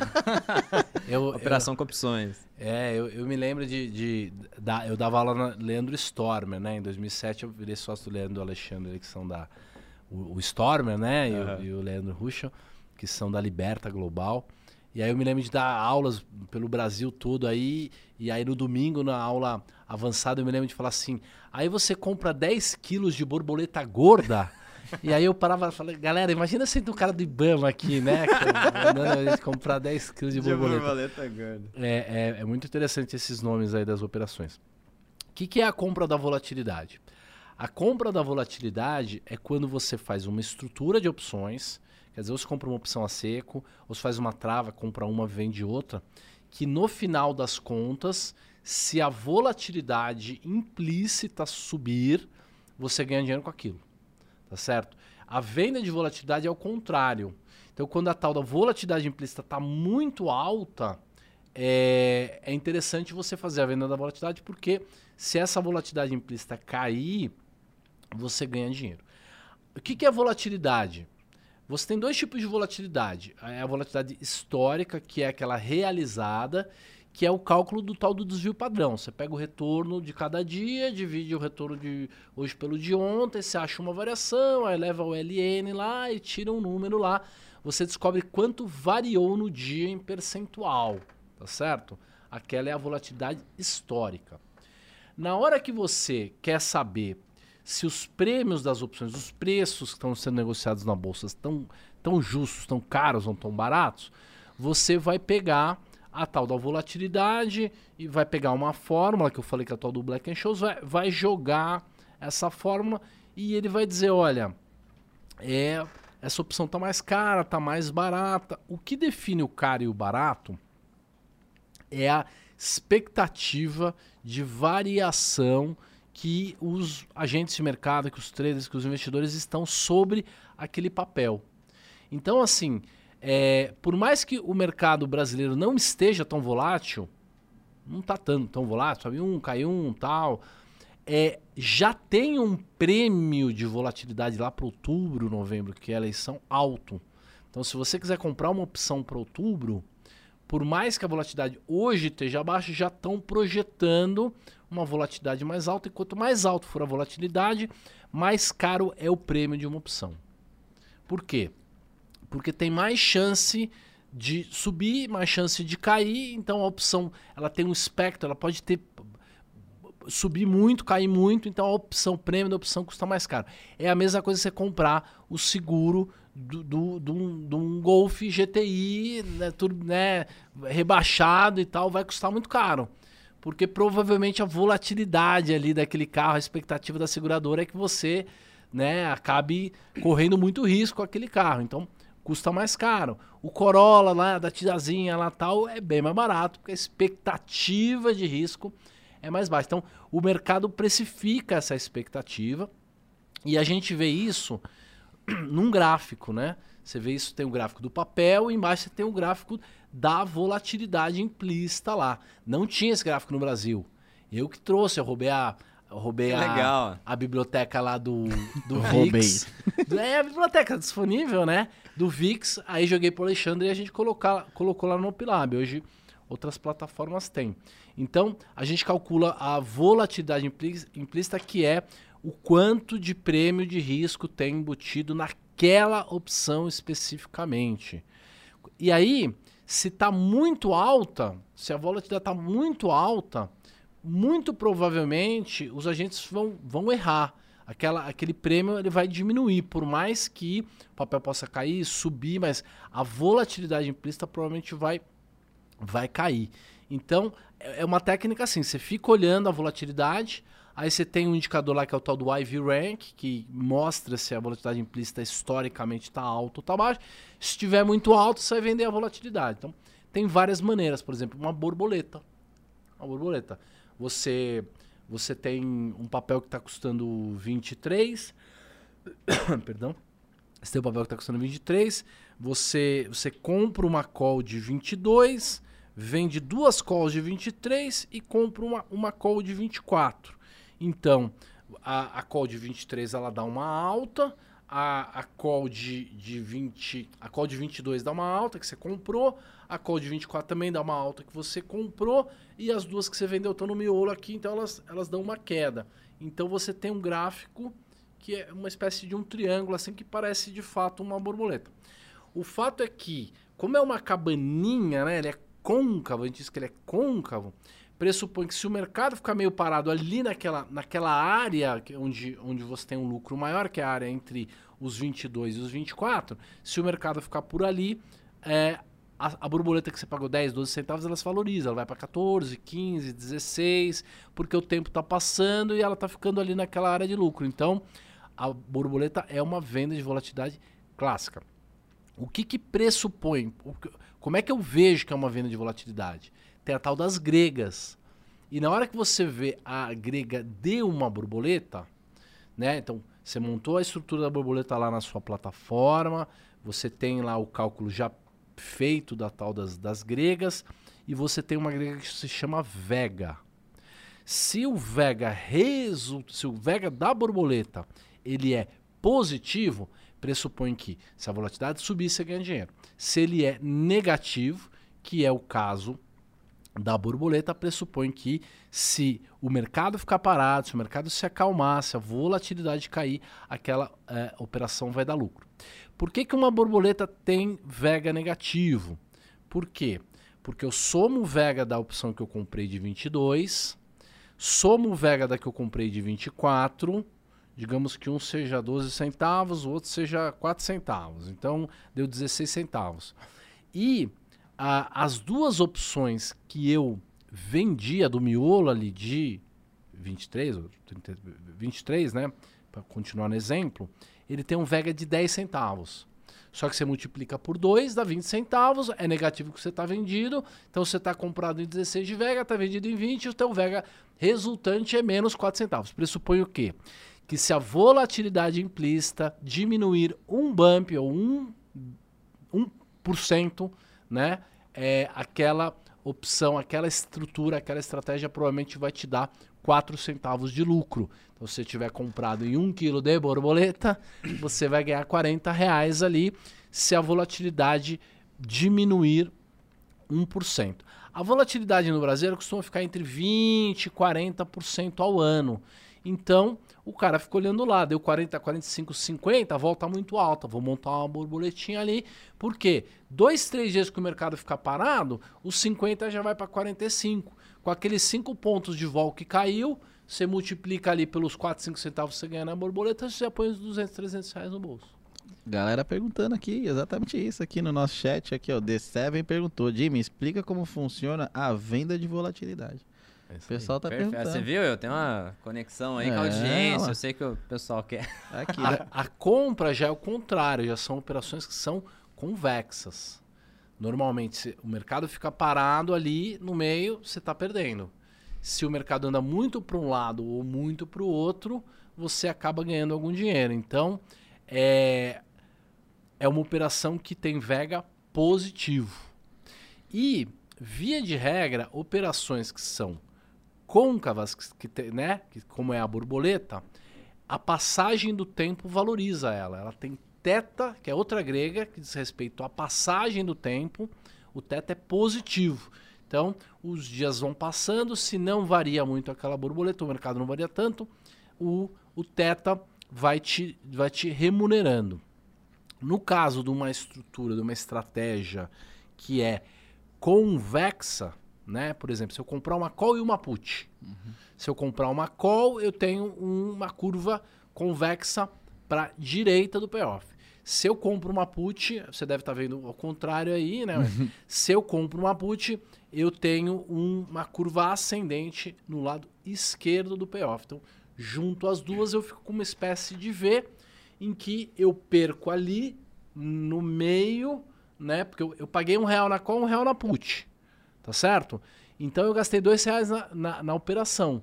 Se o mercado não andar pelo menos vários reais para lá ou para cá, aqueles dois reais que eu paguei vão se desvalorizando. Então, se o mercado ficar bem paradinho ali no miolo, os dois reais que eu gastei vão, vão para o lixo. Por isso que cada dia que passa, a operação vai eh, se desvalorizando por causa do teta, a não ser que você tenha uma grande variação, o mercado suba ou caia muito, aí você ganha dinheiro porque sai do miolo e vai para essa área em que o, o payoff dá, dá lucro. Né? Existe. Eu, eu, eu, eu tenho. Para mim, eu vejo como um problema na minha vida, mas a ideia do eficienticismo, né? Ser- mais eficiente o máximo possível. Existe alguma operação ah, de volatilidade, seja de compra de volatilidade ou de venda de volatilidade, que é a mais eficiente possível no viés volatilidade? Porque toda operação acaba sendo afetada por vários. vários pontos, né? E, assim, é curiosidade mesmo. Você, você ser um cara ba- bastante técnico, às vezes você já chegou nessa resposta. Existe alguma operação que é mais eficiente possível nesse quesito volatilidade? Posso complicar bem? Vamos longe? Né, E temos uma pergunta aqui da galera. A galera pagou pra fazer essa pergunta. Não pagou Ah, é? pouco, não, hein? É, O cara aí. mandou 279 reais. Ô, Caraca. Ô, louco. Não, Qual é a então- pergunta? Então passa até na frente, pode Meu Deus do céu, aqui ó, o nome dele é Fushini Grinjo. Show de bola. O cara mandou R$ 279,90. Um preço, né? Interessante o valor ali. Depois os 90 centavos. Exato. E ele mandou assim, ó, como eu faço essa estratégia de deribit? Com opções. Legal. A Deribit, eu, eu, eh, são opções de, de, de, de criptos, tá certo? Então, você tem que mandar as suas criptos lá para a Deribit. Eu já fiz isso bastante. É, manda para lá as suas criptos e aí você pode ou, ou fazer estratégias com opções de Ethereum ou de Bitcoin, é só os dois. O lote mínimo de Ethereum é um Ethereum. Então, o, o notional mínimo ali é 3 mil dólares. É um, é um, é um É notional grande, é. E o mínimo no Bitcoin é um décimo de um Bitcoin, que também dá ali uns, uns, 30. 4, é, uns 4 mil dólares Ah, aí, né? 4 mil dólares. É porque é um décimo de um Bitcoin, dá uns 4 mil dólares. É, cara, você faz todas as operações igual, faz aqui. Você faz trava de alta, trava de baixa. O que, que eu costumo fazer? É, como eu tenho criptos e tenho caixa, eu faço um balanceamento aí entre criptos e, caixa. E eu comprei criptos bem barato, paguei 8 mil dólares no Bitcoin Caralho. lá em 2020. Depois do, Corona Crash, eu ganhei um dinheiro com os pauzinhos. Falei, pô, vou comprar um pouco desses criptos aí. Paguei 8 mil dólares. Então, o que, que eu faço? Eu faço a trava de alta com put, que eu expliquei para vocês. É como se eu estivesse vendendo uma put, mas ela, ela é travada. Então, ela me gera uma renda. E como a vol das criptos é muito alta, então O prêmio é bem prêmio é bem né? grande. E agora eu estou fazendo na Tastework, que é a corretora é mais mais é, é, institucional, americana, que opera opções normais americanas, e estou fazendo travas em Bito. Bito que é um, é um ETF de, de Bitcoin, Legal. é, e eu estou fazendo isso. Eu faço trava de baixa é, na put quando o mercado cai bastante. E quando ele começa a recuperar, começa a subir, eu faço trava de baixa com, com call. Call. Eu trava de alta com put, trava de baixa com call. Travas de crédito, recebo um crédito e é, se chegar lá no preço, ultrapassar aquele preço, eu faço uma rolagem mais. Como eu tenho criptos, se subir demais, eu vou achar ruim, que eu perdi 50 dólares, 100 dólares na minha, na minha trava de baixa, mas as minhas criptos estão ganhando dinheiro, eventualmente eu até vendo um pouquinho das minhas criptos. E se afundar demais, como eu tenho caixa, eu fico triste, porque eu perdi lá 50 dólares na trava de alta com, com, com o Bito, com, com o Bitcoin, mas eu balança. compro, porque eu tenho caixa, eu compro um pouco de criptos aí. Maneiro. Então é meio que ganha-ganha. E a vol é muito alta, então paga um prêmio muito legal. Tomara que tenha valido aí. Porra, legal, hein? Essa- Eu acho que ele quis ah, falar muito na questão dessa operação que vocês estavam comentando de, vo- Borboleta? de volatilidade. é. Se dá pra fazer no, dele- no- Mas eu acho que uma forma de aproveitar é, é a trava mesmo. Ah, Exatamente o que eu faço é uma venda de volatilidade. Ah, legal. É, porque as duas estratégias têm, têm vega é, tem vega negativo, ganha dinheiro com a passagem do tempo.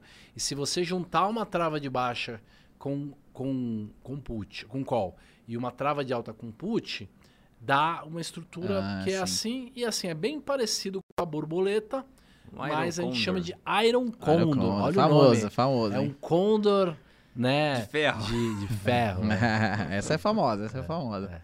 Legal, espero que tenha respondido aí o nosso Fusti. Acho legal, assim, essa questão da vol. ah, eu fazia na Tasteworks, naqueles. Em alguns ativos que o Wall Street Bets estava especulando muito, assim. E É. na hora que o negócio dava uma controlada, a volatilidade implícita ainda estava muito alta. ah, aí eu fazia. Eu, eu lembro de fazer umas travas de alta com put, que se o ativo caísse para metade, eu tinha um risco retorno de 1 para 3. É isso. Então, assim, Às olha que louco, cair alta, pra é. metade. É, eu lembro que tava tipo 200% a vol implícita, uma coisa assim, que pra gente aqui no Brasil é completamente bizarro. E, e como a volatilidade ela é uma medida de limite, é, a volatilidade ela é a estatística da estatística, digamos assim, ela está numa, ela é em outra, ela tá numa outra dimensão do tempo. É, é mais fácil você estimar a direção da volatilidade do que do preço.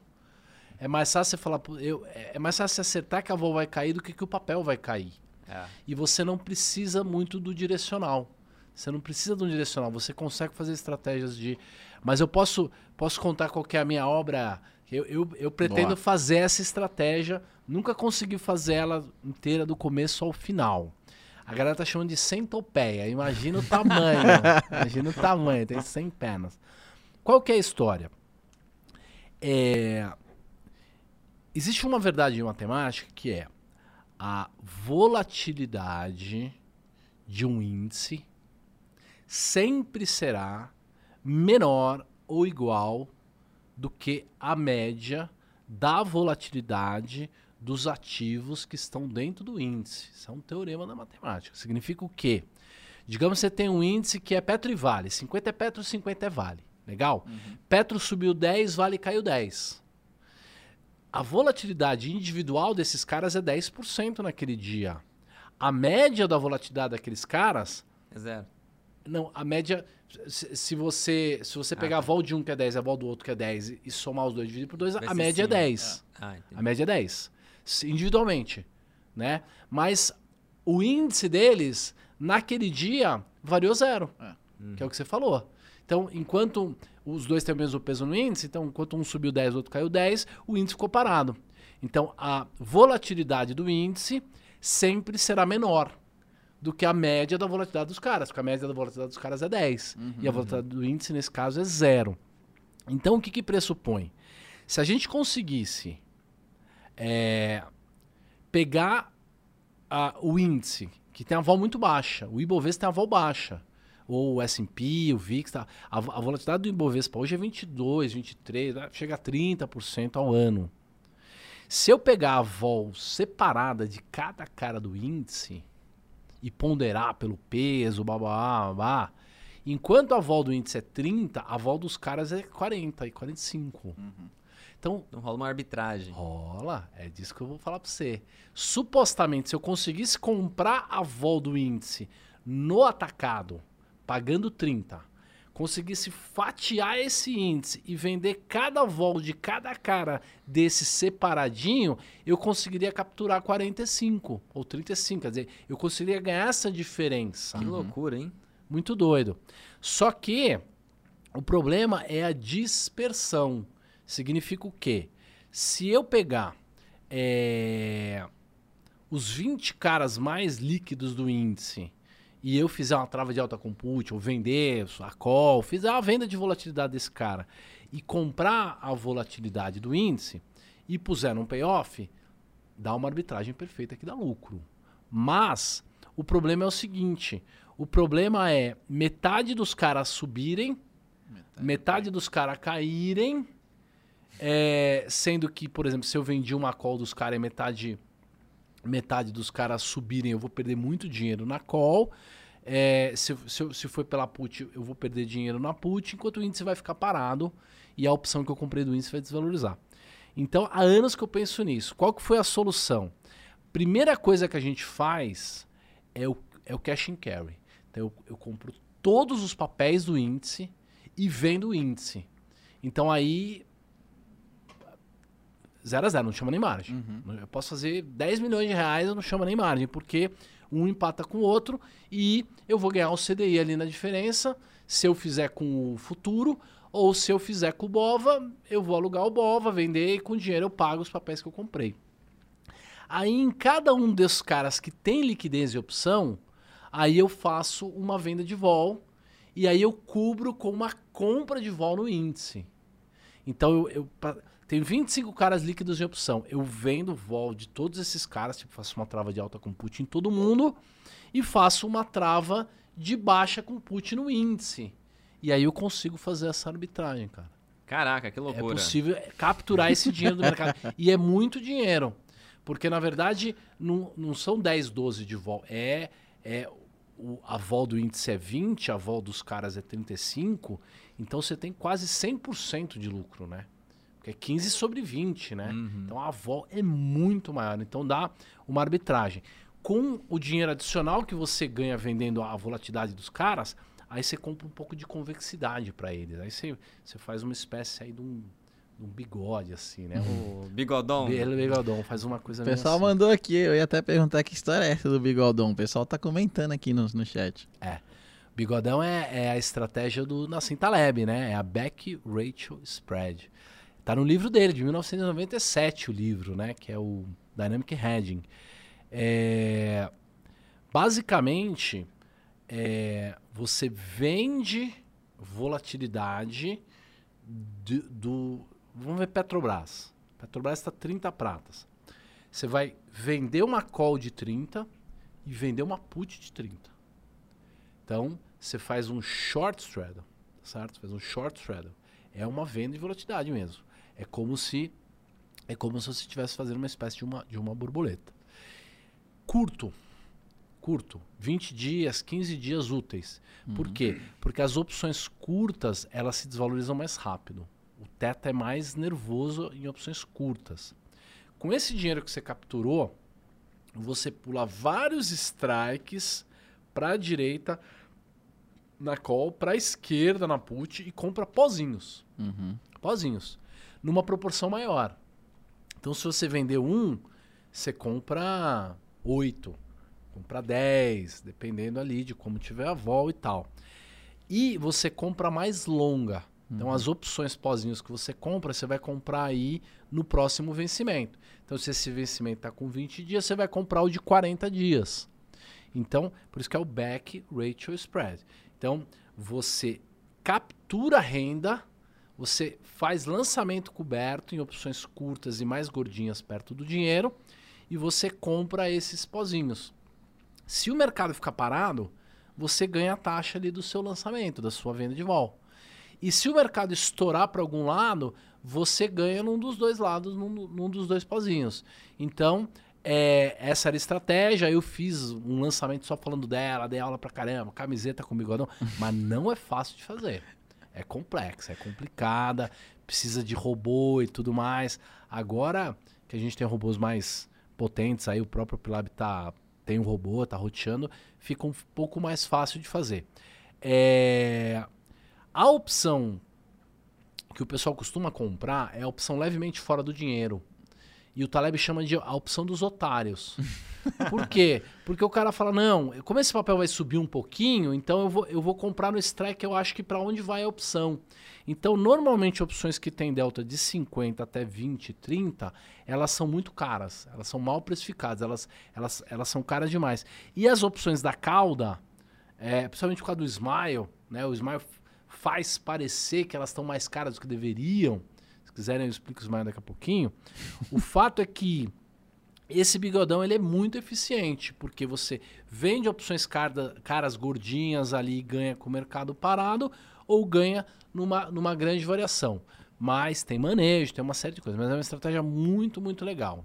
Ainda mais fazer meio automatizado assim, é bacana. Bigodão, tá vendo? Eu falo, os nomes que ele cria são geniais. Ela o pessoal nunca vai esquecer, velho. Ela bigodão. É muito bom. Eu não, eu não... Mas acho que nem fui eu que criei, é a galera da comunidade. A galera assim, mandou aqui, é, é, a galera da comunidade aqui. Tá todo mundo em peso aqui no chat, já estão 479 pessoas. Recebemos mais uma pergunta com dinheiro. Fantástico. Do nosso mesmo queridão lá, o Futini, eu acho que fala assim o nome dele. Ele já tá, operando, já tá operando bem. Não, ele tá operando brabo, porque o cara tá doando dinheiro aqui, velho. Olha só, ele mandou mais uma aqui, ó, para finalizar. Eu vendo call e faço com perpétuo do, do Bitcoin. Meu bot usará. Vou ler de novo aqui, porque é cheio sim, de. Sim. Eu vendo call e faço com perpétuo do Bitcoin. Meu bot o zerar o delta. O bot dele vai zerar o delta, provavelmente. Uhum, uhum. Isso é van vantajoso? Eu vi, eu vi uns caras quebrarem assim em 2008. Fudeu, Fuxini. Fuxini. É, pare de fazer é, isso. Eu, é, chama Delta Red, né? O uhum. que, que é o Delta Red? Você tenta controlar o risco da sua estratégia através da observação do Delta. Então, o que ele deve fazer é, ele compra Bitcoin alavancado, uhum. tá certo? Compra com dinheiro de terceiro, ou de alguma maneira alavancado, ou compra mais do que poderia caber dentro da carteira, mesmo que o dinheiro seja próprio. E aí ele vende calls numa quantidade que ele consiga zerar o delta. O, o delta do papel sempre é 1, sempre é 100%, tá certo? O papel subiu 1, você ganha 1, se o papel cair 1, você, você perde 1, então o delta do papel sempre é 1. O delta de uma call no dinheiro costuma ter, ser mais ou menos 50%. Então, se ele comprar o, as criptos e ele vender calls no dinheiro, ele vai comprar uma cripto e vai vender duas calls. Tá, tá zerado ali o delta. Uhum. O problema são as grandes quedas. E em 2008 aconteceu isso. O que, que acontece com as grandes quedas? Como o mercado vai continuar caindo um. E as, as, as opções, elas primeiro, elas é, no, na, na, medida que o mercado vai caindo, a call que tem delta 50, ela, depois ela vai ter 45, 40, 35. Então a cada X tempo ele vai ter que vender um pouco mais daquelas calls. Por quê? Porque o delta da call, a, a, a call, quando o mercado cai, ela tende a zero, ela vira pozinho, então o delta dela vai diminuindo. Uhum. O problema é que na queda, como a volatilidade sobe, a call cai muito menos do que deveria cair.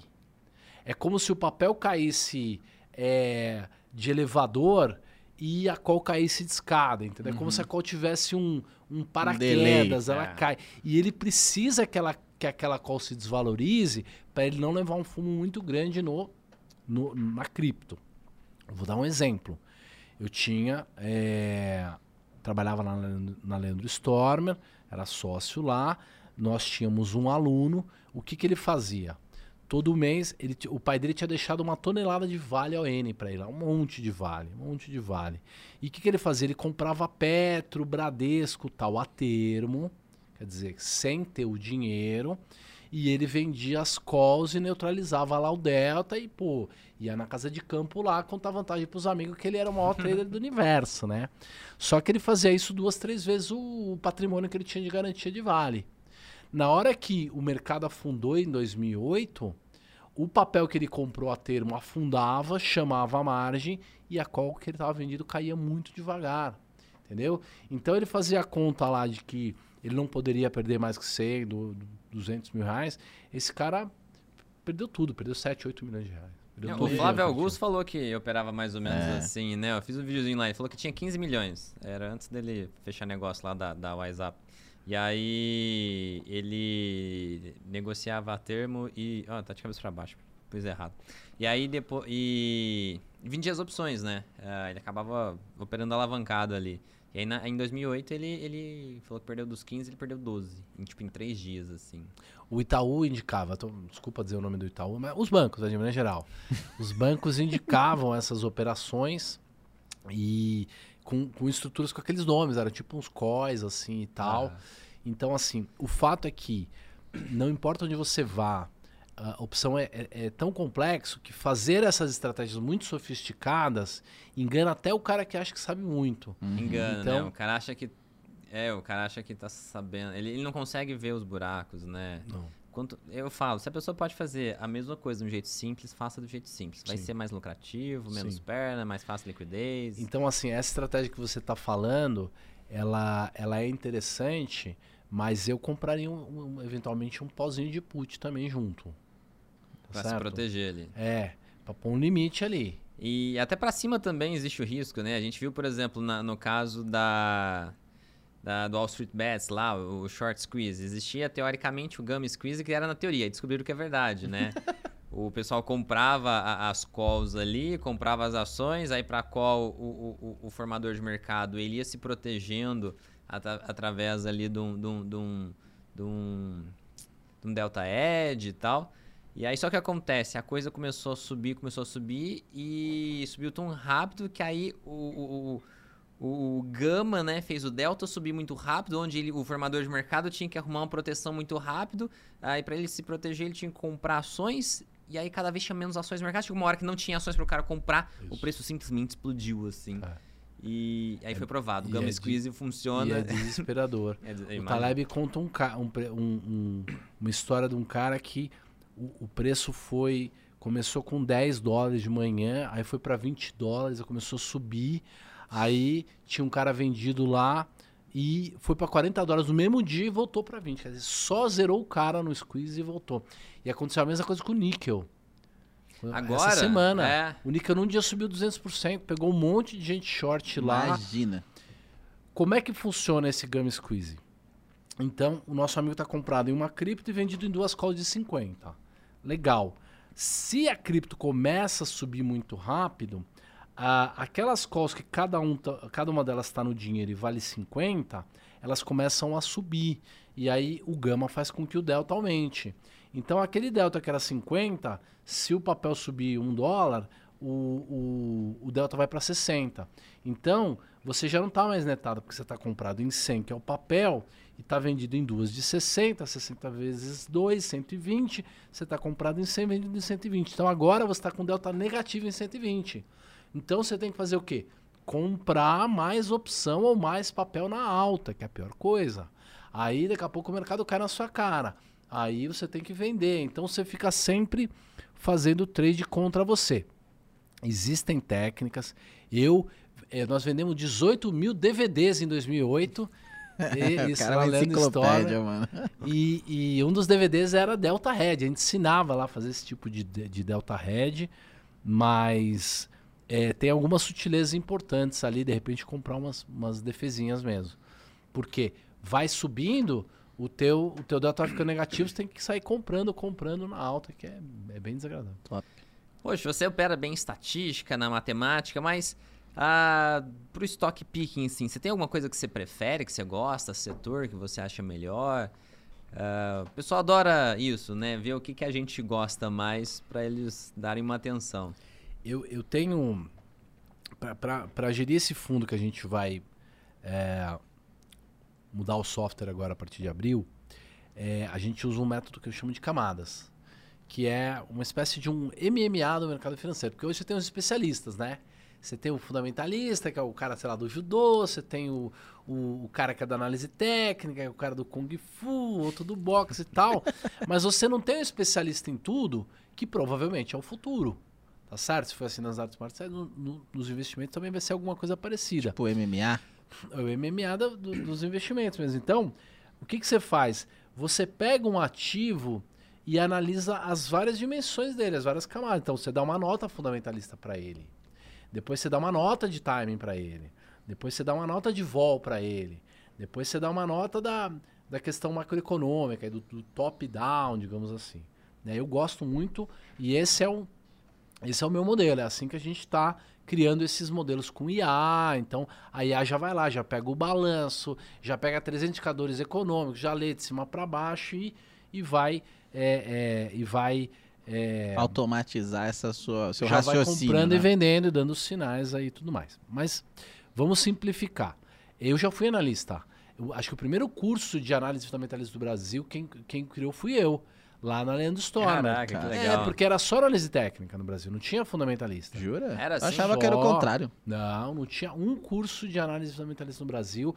Os caras só queriam saber de gráfico e tal. Jura? E aí eu li o A Bola de Neve, né? E falei, pô, é fenomenal. Eu, eu já tinha sido analista. Eu, eu- lá na época do Bradesco eu tinha sido analista. Então, eu dava um, aula- um, um curso, que era o método Benjamin Graham e tal. e era muito legal. Então, eu, eu adoro fundamento. E eu, eu sou muito amigo do Thiago Reis. E ele, porra, é o cara, né, dos dividendos e tal. E ele adora opção.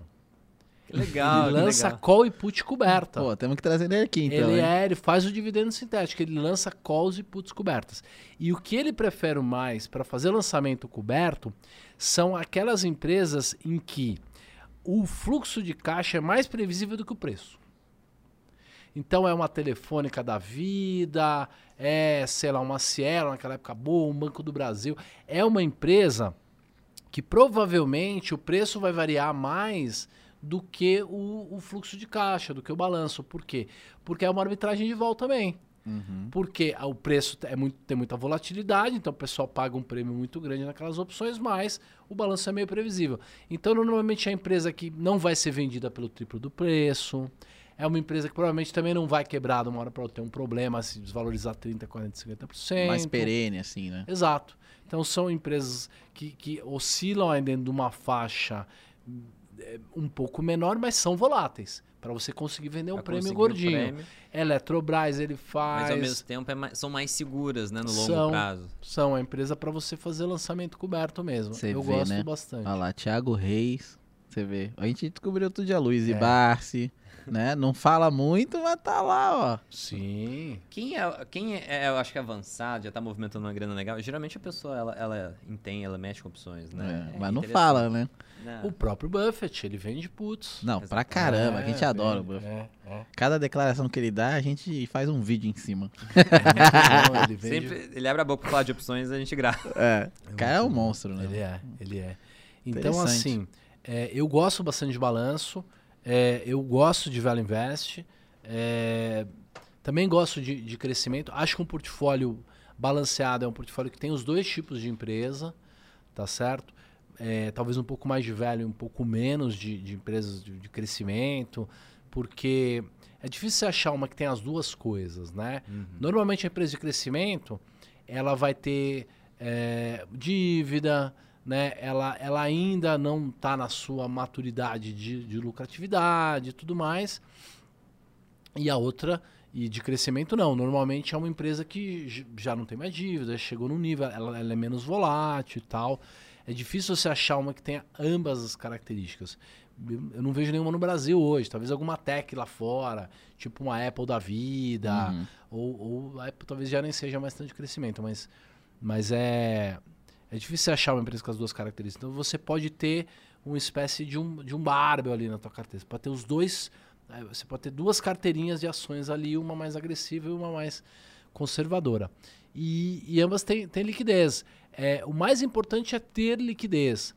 E quando você faz o lançamento, tanto de call quanto de put, parcial, aí qualquer empresa serve. Qualquer empresa serve, porque desde que você gosta da empresa, que você queira ter um portfólio. Mas mesmo que o mercado suba demais, como você tem, sei lá, 2 quilos daquele papel, mas você só lançou mil opções, ah, de- deixa continuar subindo, não tem problema nenhum. Você não sofre tanto. E, e é legal, eu, vou pra essa linha também. A maior, a maior parte da minha carteira é bem mais valor do que crescimento. Eu acho que funciona bem a Will, né? As, as vendas cobertas de, de tanto de call quanto de put. É muito legal, acho que coincide. É, nessa linha, o pessoal até perguntou aqui, ó. é, a Carol. Carol não, Karen. Karen Finger falou assim: qual a operação que mais teve retorno e você se orgulhou muito? Aquela famosa assim, acertei. Sim.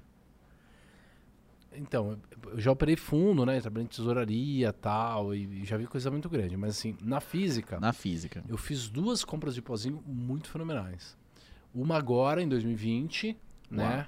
Em janeiro de 2020, eu falei, cara, essa economia tá esquisita, os sinais, aí já, já usava um pouco daquela matemática. Falei, qualquer hora nós vamos ter um colapso, aí uma grande queda. Então, falei assim, ó, vou começar a comprar 500 reais por mês de pozinho de bova. Daqui três meses eu vou começar a comprar mil, depois 1.500, entendeu? Vou aumentar um, um semi-martingale aí, né? Vou aumentando aos pouquinhos o financeiro que eu gasto de pozinho, porque eu acho que nós vamos ter um problema na bolsa grave. Já tinha alguns sinais disso. Comprei em janeiro, eu e mais dois, três mil alunos juntos, virou pó. Aí fevereiro, 12 de fevereiro, eu fui lá, comprei 4 quilos e 200, 300, sei lá, do Bova O96. Paguei 12 centavos. 12 centavos. O mercado afundou, cara, por causa do, do, do corona. corona. A opção foi para 27 reais. cara. Cacete. Caraca. 27. Então, Sensacional. 500 reais e 56 mil reais. Caralho. 110 vezes multiplicou o capital. E, e em 2010 foi bem legal também, porque era o começo dessa ideia do pozinho e eu ainda não entendia da técnica do descasque. Eu ainda não sabia vender aos pouquinhos.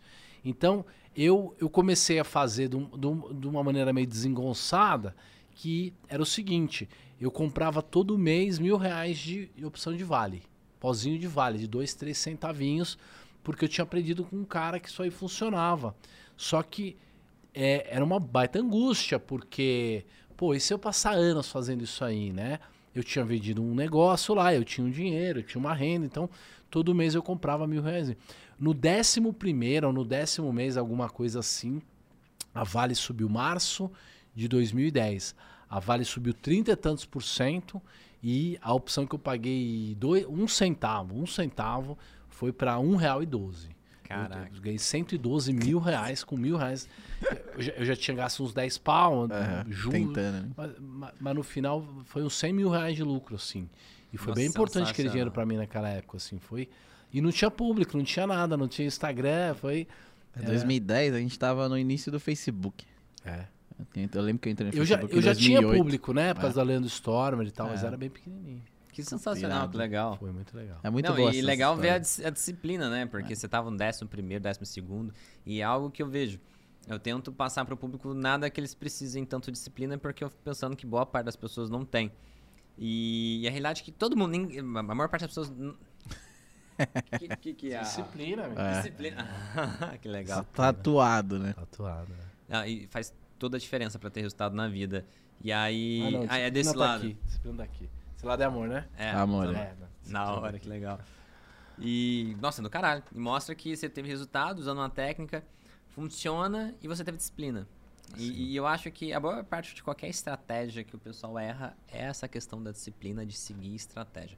As pessoas, elas são muito emotivas, assim, elas são muito sentimentais. Elas conseguem fazer o que é antinatural, assim, o que causa dor por pouco tempo. Logo, elas querem fugir, né? É, os- E você fazer um ano inteiro isso, tá de parabéns. Legal É, tem que, você tem que, é, você tem que, que, é, que abraçar o sofrimento, se acostumar ali com aquela dor, né? Eu faço jejum, eu medito, eu nado, eu é, sou meio até masoquista, assim, porque você precisa se Legal. acostumar ali com aquela, com aquela, com aquela dor. É muito importante, porque a gente quer fugir de qualquer tipo de dor, Ah, né? As pessoas acabam se destruindo meio que nesse processo, né? É, Fugindo da buscando só prazer, só prazer, evitando sofrimento, aí vai acumulando, né? Ó, Uma, uma pergunta interessante. Eu uso bastante o Opelab, sou, sou parceiro do Opelab, todo mundo sabe. Ah, e eu gostaria de saber qual é o futuro do Opelab. O que, que vocês têm pra eles? Eu, eu fiquei sabendo que vocês vão rotear ordens. Você vai abrir capital pra gente poder investir? Vamos, claro. Tá procurando um sócio aí? Tamo também. Aí, Tamo ó. procurando sócio. Deixa eu te contar. O, o Opilab s- nasceu da cabeça do Alexandre, né? Eu, na verdade, fui mais um, um cara que apoiou ali. Ele apareceu, fevereiro de 2018. Mandou um e-mail lá, a Ana falou, cara, vai conversar com esse cara aqui que parece que ele tem um negócio. E há anos eu procurava um programador. Nunca tinha achado um programador bacana, um cara legal. E aí ele falou, ah, eu tenho uma plataforma, um site de opções, eu gostei, né? Aí eu cheguei e perguntei pra ele, fui tomar um café, né? Falei, pô, parabéns, cara. Quantos programadores você tem trabalhando pra você? Quanto dinheiro você já gastou no Pilab? Ele falou, não, sou só eu no tempo livre, eu faço à noite. Caraca. Eu falo, mano, então é você mesmo. Aí que eu peguei minha planilha, eu tinha uma planilha meio laranja com cinza lá, o pessoal usou muito. Se alguém lembra da planilha aí, fala da planilha de Boa. opções. E aí a gente usou muito essa planilha. Eu peguei a planilha e falei, cara, Alexandre, eu tô muito acostumado com essa planilha, a minha comunidade também. Então, se a gente pegar o teu site e puser isso, isso, isso, aquilo, tal, a gente vai conseguir. Vamos fazer também o Ivy Rank, vamos fazer a Vol implícita, que nunca ninguém quis fazer. Eu, eu sou super mega megalomaníaco, assim. Eu sou não pro fundo, pro negócio. pro Oito empresas. Pro software de desenvolvimento pessoal e pro Plab também. Cara, a, a nossa, o nosso objetivo de médio prazo é concorrer com o Profit Chart. Eu adoro o Marquinhos, vi nascer o Profit É. Chart, acho uma baita ferramenta, mas tem espaço, Tem. né? Parece que já tá valendo 6 ou 7 bilhões, assim. Lógico. Caralho. Pra toda Coca-Cola tem uma Pepsi. Tem uma Pepsi. Tem a dolinha também. Tem a dali também. então, assim, a gente quer con- concorrer, a gente, acha, a gente acha que tem espaço para uma Sim. plataforma né, no Brasil. Ela é web, a, a velocidade. Agora você vai ver o, com o servidor novo, né? A gente está com 4 milissegundos de velocidade, então tá muito rápido, tipo velocidade de colocation assim. Eu já tô fazendo execução, então assim, é, tem um ou dois bugzinhos, então a gente não abriu geral, mas cara, o robô é muito rápido. A gente colocou tipo 20 mil robôs para rodar paralelo, assim, para testar ao mesmo tempo e, e aguenta assim, então Que Ele- maneiro. a execução vai ser é fenomenal, assim. E é super. Eu, eu perdi 65 mil reais no erro operacional Sim. em 2004, em Brasília. Eu fui vender. Eu comprei uma. Eu comprei mil opções da Telemar e fui vender e vendi um milhão. Nossa. Porque no Brasil era tudo era lote de mil. Então um milhão era muito comum. E a Telemar tinha acabado de mudar o lote. Então a gente era, a gente estava acostumado a fazer o um, o asterisco é três zeros. Então a gente fazia um asterisco, asterisco, um milhão, pum, mandava pro mercado. Você mandou um fat finger lá. Mandei um Fiat Finger mil vezes maior. Meu Deus do céu. a corretora que eu trabalhava era a Ágora. Sim. E eu tava acostumado lá no Bradesco a ligar, pô, fiz um erro, tal, tal, Já tal. me era? ajuda. Agora já era do Bradesco ou não? Não, não. Que o Era- Bradesco comprou, né? Comprou em 2008, É. mas nessa época ela, ela era a maior corretora do Brasil. Ela era, era. a Ágora era a XP ali daquela época. Cara, eu era 12 centavos, eu pus uma venda a 13 centavos. Eu comecei a recon... eu Quando eu fui no banheiro e voltei, eu vi que a tela tava toda verde, toda verde. Aí eu falei, cara, fiz merda. Comecei a recomprar. Os caras da mesa da Ágora, que era tudo autônomo, os caras compraram na minha frente, cara. Saíram tomando na minha frente. Os brother. Desculpa, brother. ah, tinha 400 autônomos na corretora, nem conhecia os caras. Eu tava em Brasília, imagina. Abrindo a corretora de Brasília. Eu sei que eu comecei a recomprar a opção a 13 centavos, parei de comprar a 27 centavos, perdi 65 reais em 5 minutos. Meu, Meu Deus. eu nem tinha esse dinheiro, porque eu já tinha quebrado no começo do ano. Ah, puta, aquele ano eu fudi. E aí, isso hoje reflete no. Sim. Então a boleta lá, cara, é contra, é anti-Fatfinger, não tem jeito. E aí, confirmação, você tem certeza, tem os home broker hoje não tem o valor financeiro que você está comprando. Pelo menos Verdade. um dos principais. Não Como é tem. que Não, não, é tem o valor financeiro? Tem que ter. Não sei quem que tirou aquele valor financeiro de lá.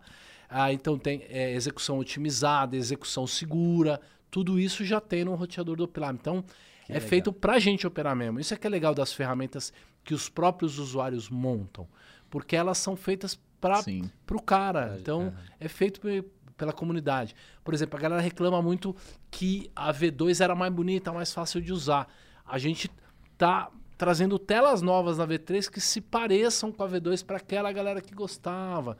Então, todo mundo é muito criterioso lá.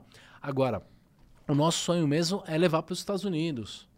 Entendeu? Eu acho que não tem uma ferramenta legal dessa lá fora. Né? Porque você tem a Thinkorswim da, da, da Mary Trade, que foi feito pelo Tom Souls 9, que depois montou a, a Taste Work, que tem limitações a Taste Tem. Work. Tem limitações, por mais que seja... book. É, você não tem book. Então, assim, tem limitações. E, e eu acho que a gente existe espaço para uma corretora lá fora fazer um pouco o que a Robinhood faz, que é vender no fracionário. É.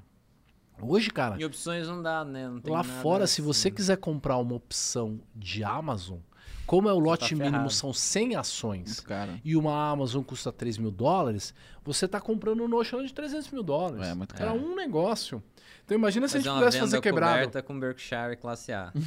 Imagina se a gente pudesse fazer quebradinho. Se pudesse fazer a unidade. Então, o que, que eu consigo fazer? Eu tenho um monte de modelagem legal de precificação. Então, eu falo pro cara, eu vou te cobrar um bump, eu vou te cobrar 1% da volatilidade implícita. Então, eu fecho lá no, no, no mercado e dou liquidez pro cara. Entendeu? Então, Pega é um uma espécie de market e- maker. e- Legal, legal. Interessante, hein? É, O cara empreende, o cara vai Nossa, deixar um legado aí pra vai, gente, hein, essa é mano? a ideia. O cara é bom? Megalomania Mas a é muito gente, legal. a gente tá pensando mesmo em fazer uma captação de dinheiro ou na holding, Boa. ou só no Opilab, ou no, no, no projeto Elf.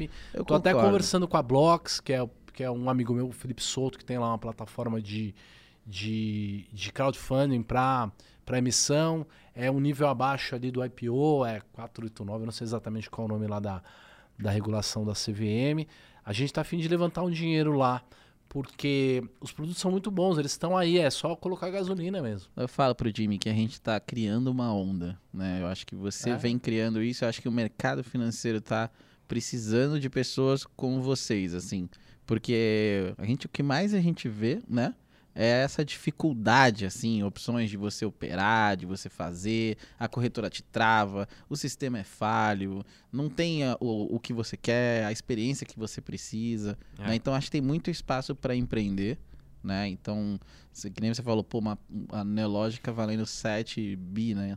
Então, olha só, e ela nada às vezes muito de braçada sozinha. Sim, A gente vê agora a Orama comprando a FlexScan, né, que vai trazer mais benefício aí para quem sim, opera opções. sem Então, eu acho que é, o mercado tem muito espaço, eu vivencio isso dentro das corretoras, né? Então, já trabalhei na Modal Mais, já trabalhei na Necton. Então a gente vê como falta tecnologia, né? Ainda, ainda tem eu acho que é o muito espaço. principal, principalmente aqui no Brasil. É, Ontem e- mesmo e eu fui técnica- executar uma trava, executou completamente errado. Hum. Foi bizarro. Uma trava que tava no lucro, como o book tava vazio, em vez de ele não executar, ou sei lá, usar alguma inteligência para botar um preço no mid ali, e, sei lá, simplesmente na hora que eu coloquei, pá, executou um terço, percebeu que tava com o preço errado e cancelou a ordem. Raspou. Mas É. foi muito pior o Então, valor. É, é, tem que fazer esse cruzamento entre ser muito amigável e tecnicamente legal. Por exemplo, o Opelab é, é a única plataforma do Brasil que tem modelos de precificação que não sejam black shows, por exemplo. Uhum. A gente tem polinômios lá, a gente tem até o, o modelo de precificação do Lacenta Lab, que usa lá Karamata Point. Ele, ele, ele elimina vol e elimina variância e usa um modelo todo próprio lá, Que que, é muito legal também. Então, assim, é, e tem que ser friendly. É. Tem que ser muito que ser amigável, fácil, é. tem que ser fácil. Don't make me Então, think. Estão procurando sócio lá. Imagina Boa. que legal. Aí, ó. Poxa, Aí, ó. ia ser bacana. Porra, o Jimmy, o Jimmy tá cheio da grana aí, mano. Tem pra ninguém. Ele chegou pra mim outro dia e falou, pô, a gente tinha que investir numa plataforma. Tem muito, tá muito ruim o mercado, tem tanto. Pronto. A gente tinha que ter uma plataforma. Pronto. Aí, falei mesmo, aí. falei mesmo. É, Falou, Vamos é. pra cima, vamos pra cima. E ó, o pessoal tá pedindo aqui desconto na Opelab. Eu quero 80% de desconto. O pessoal também não quer pagar, né? Sabe o que, que é legal? Com o robô agora, nativo da própria plataforma, você economiza o PNT. É, PNT é 100 pratas. Robô Trader é 2, 2 mil reais. sim. ATG é 3, 4 pau. O Bloomberg, então, não é isso fala. Não, a Bloom é cara, é. Então, Acho que é 2 Pô. mil dólares por mês. é, é mais. É, cara, é. Boa. Tem mais perguntas? Estamos aí chegando no final. Já são 5 pras 10 da noite. Ô, louco. Se, se deixar aqui, eu tenho, eu tenho mil perguntas aqui pro Roxo, mas vamos lá, vamos ver. Ah, alguma coisa aqui que o pessoal às vezes tem mais curiosidade. O pessoal costuma. Eu, eu falo, o pessoal às vezes quer, eles gostam de call e tutorial. Não, É sabe que eles gostam? eu- Sabe que o que o pessoal mais gosta quando olha pra vocês dois, assim, e eu também acho? Eu tô posicionado e deu merda. O que, que eu faço Eu agora? fiz um Idle Condor. Fudeu, deu ruim, tô perdendo. Existe um jeito de me salvar? Jimmy, me salva. Roxo, me salva. Sim. O que eu mais ouço é isso que a pessoa fala de manejo, né? Manejo operacional. O cara tá lá, se posicionou, deu ruim. Aí ele quer o quê? Uma salvação, né? Existe isso muito no seu dia a dia? Você realmente consegue se salvar? Como é que é isso aí no. Boa pergunta. É, o- uma boa pergunta de opções, normalmente ela é longa. Porque não adianta o cara falar assim, ah, eu fiz uma borboleta em vale, o que, que eu faço agora? Porra, eu não sei quando você fez, quando você pagou, qual é o strike, se ela é comprada, se ela é vendida. Então, normalmente, uma boa pergunta de opções, ela é longa, né? Ah, eu comprei tal coisa, eu vendi tal coisa e Pra tal, responder, a gente tem que simular ainda o que, que o cara fez e Aí a gente todas joga as lá. possibilidades. É, aí a gente conversa um pouco. Pode fazer isso, pode fazer aquilo e tal. Mas a gente tem que lembrar da teoria da cota. O que é a teoria da cota? Todo dia a tua carteira está precificada de novo. Entendeu? Então não é, ah, se eu não vendi, eu não perdi. Não existe isso. Você está perdendo. Não Exatamente. é certo? Você está perdendo. É, é, pode ser que o mercado recupere enquanto, enquanto você ainda não vendeu e aquilo melhore. Então, muitas vezes, o cara falou assim: Ah, Roxô, eu comprei uma opção assim, aí eu travei com outra coisa, aí o mercado subiu, eu perdi muito. O que, que você acha se eu vender agora? Cara, é, você não precisa recuperar o dinheiro no mesmo lugar que você perdeu. Você não, você não, não, não pode ser uma brava, uma, um- uma revanche eu contra o mercado, agora eu vou, vai dar certo. Às vezes o cara Perfeito. inverte o negócio. Não, respira fundo. Aquela tese que te motivou fazer aquela estrutura ainda faz sentido? Você ainda acredita naquela merda? Pô, eu acredito. Então, legal. Você pode diminuir o risco ali, você pode aumentar um pouco mais aqui e tal. Mas, se aquilo deixou de fazer sentido, você tem que começar coisa nova. Você tem que Entendi. zerar aquilo e começar uma outra, né? Normalmente, é aquilo que eu falei, você não, não tente recuperar o dinheiro no mesmo lugar que você perdeu. Boa. Perfeito. E, e- e o pessoal tem muita dificuldade de entender isso. É- Essa questão que você falou, não vendeu, não, não, não teve prejuízo. O pessoal tem isso, né? Eu tô com a operação aqui aberta, ele acha que é diferente de não ter operação. Não, o, o que aconteceu, aconteceu. Você ganha dinheiro sempre com o futuro.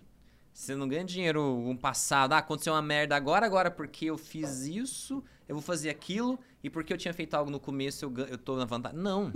Você tá É. no 0 a 0 você tá começando, tá competindo. O cara que tá que não fez a merda que você fez, ele vai ter as mesmas chances que você. Ele quer salvar a operação por uma questão de honra. É. Ele não quer olhar no espelho e ele não quer olhar no espelho e dizer que ele foi incompetente. Não, ele quer a solução mágica, É, né? ele, ele quer ele quer recuperar aquilo, aí é complicado. Isso a gente recebe bastante. Nossa, é, todos os dias. O Roxo recebe todos os dias também, tenho certeza. Há porque 20 anos. Há 20 anos, exatamente. Mas eu gosto, porque, porra, veio pagando minhas contas a vida inteira, Ah, eu sim. gosto, as pessoas param pra me escutar, é, algum, é uma coisa que eu tenho algum tipo de competência, dá prazer isso. Sim, sim. Exatamente. Ah, e é algo que pra mim eu achei extraordinário. Eu, eu, eu falava de opções para as pessoas que eu conheci, ninguém dava bola. As pessoas em volta de mim não tinha- dava zero importância. Então era algo que eu fazia há um bom tempo. Falei na internet, um monte de gente me abraçou. Muito. É. E, e- e eu achei internet isso é demais. né? extraordinário. Exatamente. Internet Pessoal, muda vidas. Muda vidas. Ah, pessoal, hoje nós vamos sortear o livro tão querido que vocês Oh. adoram, que é o livro do Luiz Maurício, Mercado de Opções, Conceitos e Estratégias. É a nossa bíblia aqui das opções. Um grande abraço ao professor Luiz Maurício. A gente tem que trazer ele aqui, né? Temos que Tem que trazer ele trazer. aqui. É. É difícil, ele, eu, eu já só consegui fazer uma entrevista pessoal com ele. O professor é muito bom. O cara que escreveu o. O cara que escreveu o. O. Como é que chama? Introdução, sumário. É, Não, não, né? parte inicial. Dedicatória? É. É. Não, não, aqui, ó. Prefácio. Prefácio. O cara que escreveu o prefácio é meio picareta. Mas, mas o livro é bom. Polêmica, pô. Ok, ok. Prefácio sexta Ele edição, deve ó. estar tá zoando porque ele que deve ter escrito o prefácio, É. uma coisa Ah, assim. não, esse aqui tá o Suma. Cadê o meu prefácio? Cadê esse prefácio? Não, fui eu mesmo. Ai, que legal. Explica aí, Jimmy, como é que vai funcionar aí o sorteio. Qual Esse vai livro ser? é fenomenal. Esse livro é sensacional. Vocês. Eu, nós vamos terminar aqui, postar a nossa foto junto no Instagram. No comentário da foto do Instagram, ah, você vai colocar a hashtag que nós vamos escolher agora. Roxo, fala uma hashtag, qualquer coisa que você vir na Convidado cabeça. sempre escolhe a hashtag. É. É, hashtag borboleta gorda. Boa. Borboleta gorda. Ótimo. Pessoal, hashtag borboleta gorda. Assim que a gente terminar aqui, vamos postar aqui a nossa foto no comentário da foto. Você vai colocar a hashtag. E aí, eu chegando em casa, faço o sorteio aqui pra vocês e a gente descobre quem ganhou. Então, Fantástico. é isso. Terminando aqui o podcast, vão lá no Instagram, Ah, hashtag borboleta gorda. Mano, ele dá uns nomes muito bons, né, velho? Eu acho que se tiver uma ideia de criar alguma coisa, eu vou chamar ele só pra dar o nome. Demorou, Né? demorou. O cara é Eu bom venho. nos nomes, mano. Eu venho, eu Borboleta gorda. Sensacional. E ó, esse livro é caro, hein, meu? É um Ah, livro de Mais de 500 pau. 500 pau, É, E vale, hein? Porra. É a Bíblia. Tem o pessoal te aí. chama de enciclopédia na internet, mas isso aí tudo é a aí. enciclopédia das opções, mano. Ideia, né? Nunca tive coragem de ler cinco páginas. Eu já consultei. A minha Você já leu tudo? Consulta. Não, eu, é consulta, né? É, o é. É o Consulta. tipo uma Barça das antigas. É, ele serve meio enciclopédia mesmo, não é uma coisa pra. não tem uma, uma narrativa, né? Entendi. Você tem que ver o que Deixa eu ver aqui que é Arrow. Condor. Pá. É, é. tem Entendi. que- tipo um dicionário do É. negócio. O que é o pterodáctilo? Você- Pterodátilo Gold. é. Boa. Legal. Aí, ó, já batemos mais de 500 pessoas na live aí. Caraca, galera tá recorde, hein? direto. A É. galera tá direto aí, ó. Obrigado, galera. Muito Muito, bom, é. Pessoal muito prestigiando a gente, prestigiando o roxo. A galera, normalmente, lá, tá todo mundo comentando a hashtag aqui no, no- é no Instagram. Pessoal, vocês sempre fazem isso, mas não é na, na, na- na- no, no nosso podcast agora, é na- no Instagram, daqui Na a a pouquinho, gente na foto. Boa. Exatamente. É isso aí, 10 horas, hein? Pô, é verdade, vamos Passou rápido, hein? liberar o roxo aqui Cara é fera, hein? ir jantar, né? A gente já, já, já passou aqui o... Não, eu tô tranquilo. Por mim eu fico. Por mim eu fico. Vamos ficar Então vamos aí, ficar até meia-noite. meia-noite. Meia-noite, né, Vamos fazer igual o Pode Pá. Traz o uísque. Traz um skate já. Depois das quatro horas aí, já é perigoso, né? Já começa a falar... É verdade. Ó, a gente não fez aquela pergunta que a gente sempre faz aí, da época de eleição. Ah, é polêmica. A gente, Vamos pra polêmica, Vamos, vai, vai fechar. A gente gosta de ferrar o, candid... o, o, o- o convidado. Convidado. Quem que você acha que vai ganhar a eleição? Eu acho que o Bolsonaro. Acho que já ganhou. Acho que já ganhou. a- assim, primeiro turno. Ah, primeiro eu não diria, mas. Cara, o outro cara não pode ser na rua, né, meu? É, Eu falei a mesma É, coisa, né? boa. Eu falei a mesma coisa. é mesmo. Ele vai ter que responder o tempo todo. E aí, o dinheiro que você roubou, o dinheiro que você roubou. No meu bairro, assim, eu acho que quem ganha no meu bairro é o Lula. É, o- Ah, Panelaço brabo, assim, sabe? Naquela época que os juízes apareceram no Jornal Nacional. Qual, qual a região? Não precisa dizer exatamente o bairro, mas. É um bairro boêmio, assim, de São Paulo. Ah, entendo. Entendeu? É, tudo. Ah, lá sim. Playboy de Gostei, ele foi iPhone. de. Madalena. É, esse, esse bairro aí, do Playboy de iPhone. Madalena. É esse aí mesmo, olha lá. É, Vila Madalena. É esse aí, eu moro lá. ó. E os caras não curtem o Bolsonaro, não, mano. É Eu gostei que ele mano. mandou na lata, né? Mandou na lata. É, alguns ficam assim- Foi o primeiro candidato que, assim, Ah, de o cara meio rápida É. centro-esquerda, não Ah, sei. depende. Mas Eu sou anarcocapitalista. Eu sou contra todo o Estado. Se é Estado. Aí, bom, agora você ficou melhor estado amigo do contra. Jimmy, eu acho. Que agora vocês já podem se abraçar, Tá entendeu? Ah, eu sou contra o Estado. Totalmente. Totalmente libertário. contra. É mesmo. Nem, assim, um equilíbrio. Não tem nenhuma utilidade pro Estado, porque tudo que o Estado faz, ele não cria agora- valor. Ele não cria valor nenhum. Nenhum. Ele pega Primeira- o nosso dinheiro e gasta. Mas eu fico pensando assim, meu, mas... Primeira a- vez que o Tomás senta numa mesa com dois anarco... Anarco-capitalistas, né? É que às vezes tem uma dificuldade de entender como seria esse dia a dia. A assim, gente entendeu? resolve. Todo o trabalho que o Estado faz, ele faz mal feito. A iniciativa privada resolve. A Então gente- tu vai desde pagar a tudo caridade, por fora. Assim. desde de- privada da empresa. a gente Justiça uma- privada. É, Já privada. tem justiça privada. Segurança privada, educação para tudo é privado. E tudo né? funciona melhor. Grandes É. empresas não passam pela justiça convencional. É. Tudo justiça Mas como é que assim, privada, você tá saindo na rua, você vai ter que andar com guarda-costas, mano? Ah. É? Dane-se. Tipo, Condomínio fechado, como é que funciona? É a mesma coisa. eu vai ter sei, uma mas se você não pode pagar pela sua segurança. Ah, vai hoje, ter vários níveis de hoje renda se você não pra- pode pagar na, na, na, na comunidade, já É. não tem segurança. Não, mas tá aí você pode ligar pra alguém. Cê ligar pra Ah, alguém? Quando a gente na rua Polícia. aí... Quanto tempo? Aparece, mas demora um pouquinho, mas é? aparece. E se você tivesse um plano de segurança privado, tá, custa 40 reais por mês. Ah, Ah, é só disruptar. entendi. Tem espaço pra empreender e alguém resolver. Tem. Isso é, isso é um papo pra outro podcast. Vamos ter que chamar ele aqui de Vamos, novo, mano. eu volto com certeza. Tesão. Legal. Pô, show de bola. Eu não tenho mais perguntas. Pra mim, Eu também não sei, eu já, já desfoquei aqui. Mas, pô, Roxo, sensacional, cara. Ó, Sensacional. foi uma honra te receber aqui. Sou Não, fã. eu que tô do- honrado, eu que agradeço. Mano, muito. você tem uma história incrível. Isso aí. Lembrei que eu ia falar, pessoal, no Sporting Bet ainda tá com uma proporção legal. Bolsonaro, se vocês quiserem apostar em quem vai ganhar a eleição, Bolsonaro, se você colocar lá, dá 1 pra 3 o, dinheiro. três? Tá? É, tá, tava 1 pra 4. Eu falei, vou apostar. É verdade. E vou postar, vou mostrar pra todo mundo. Ô, ô, Tomás, não faz isso não. É. não, demais, velho. É, Pô, o podcast é incrível, hein? Por mim, Incrível. eu ficaria mais uma hora aqui Ah, trocando ideia. O cara é uma máquina, velho. Show de bola. Show de bola, meu. Obrigado, gente. Valeu. Poxa, muito obrigado por aceitar nosso convite. Foi uma honra conversar contigo aqui. Você é uma referência enorme. Você cria aqui as coisas no mercado. Ah, onde a gente pode te encontrar nas redes sociais? Instagram, tem o canal do YouTube também. Luiz Fernando Roxo. Luiz com Z, Fernando Roxo, me encontra lá. com Boa. certeza.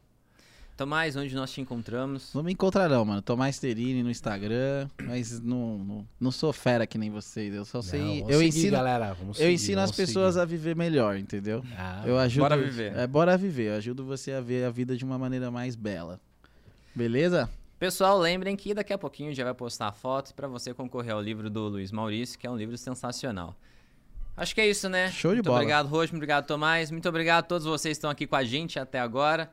Pessoal, obrigado aí a honra da, da, da audiência. Um grande abraço e até o próximo vídeo. É isso Vamos aí, lá. valeu, capitalista.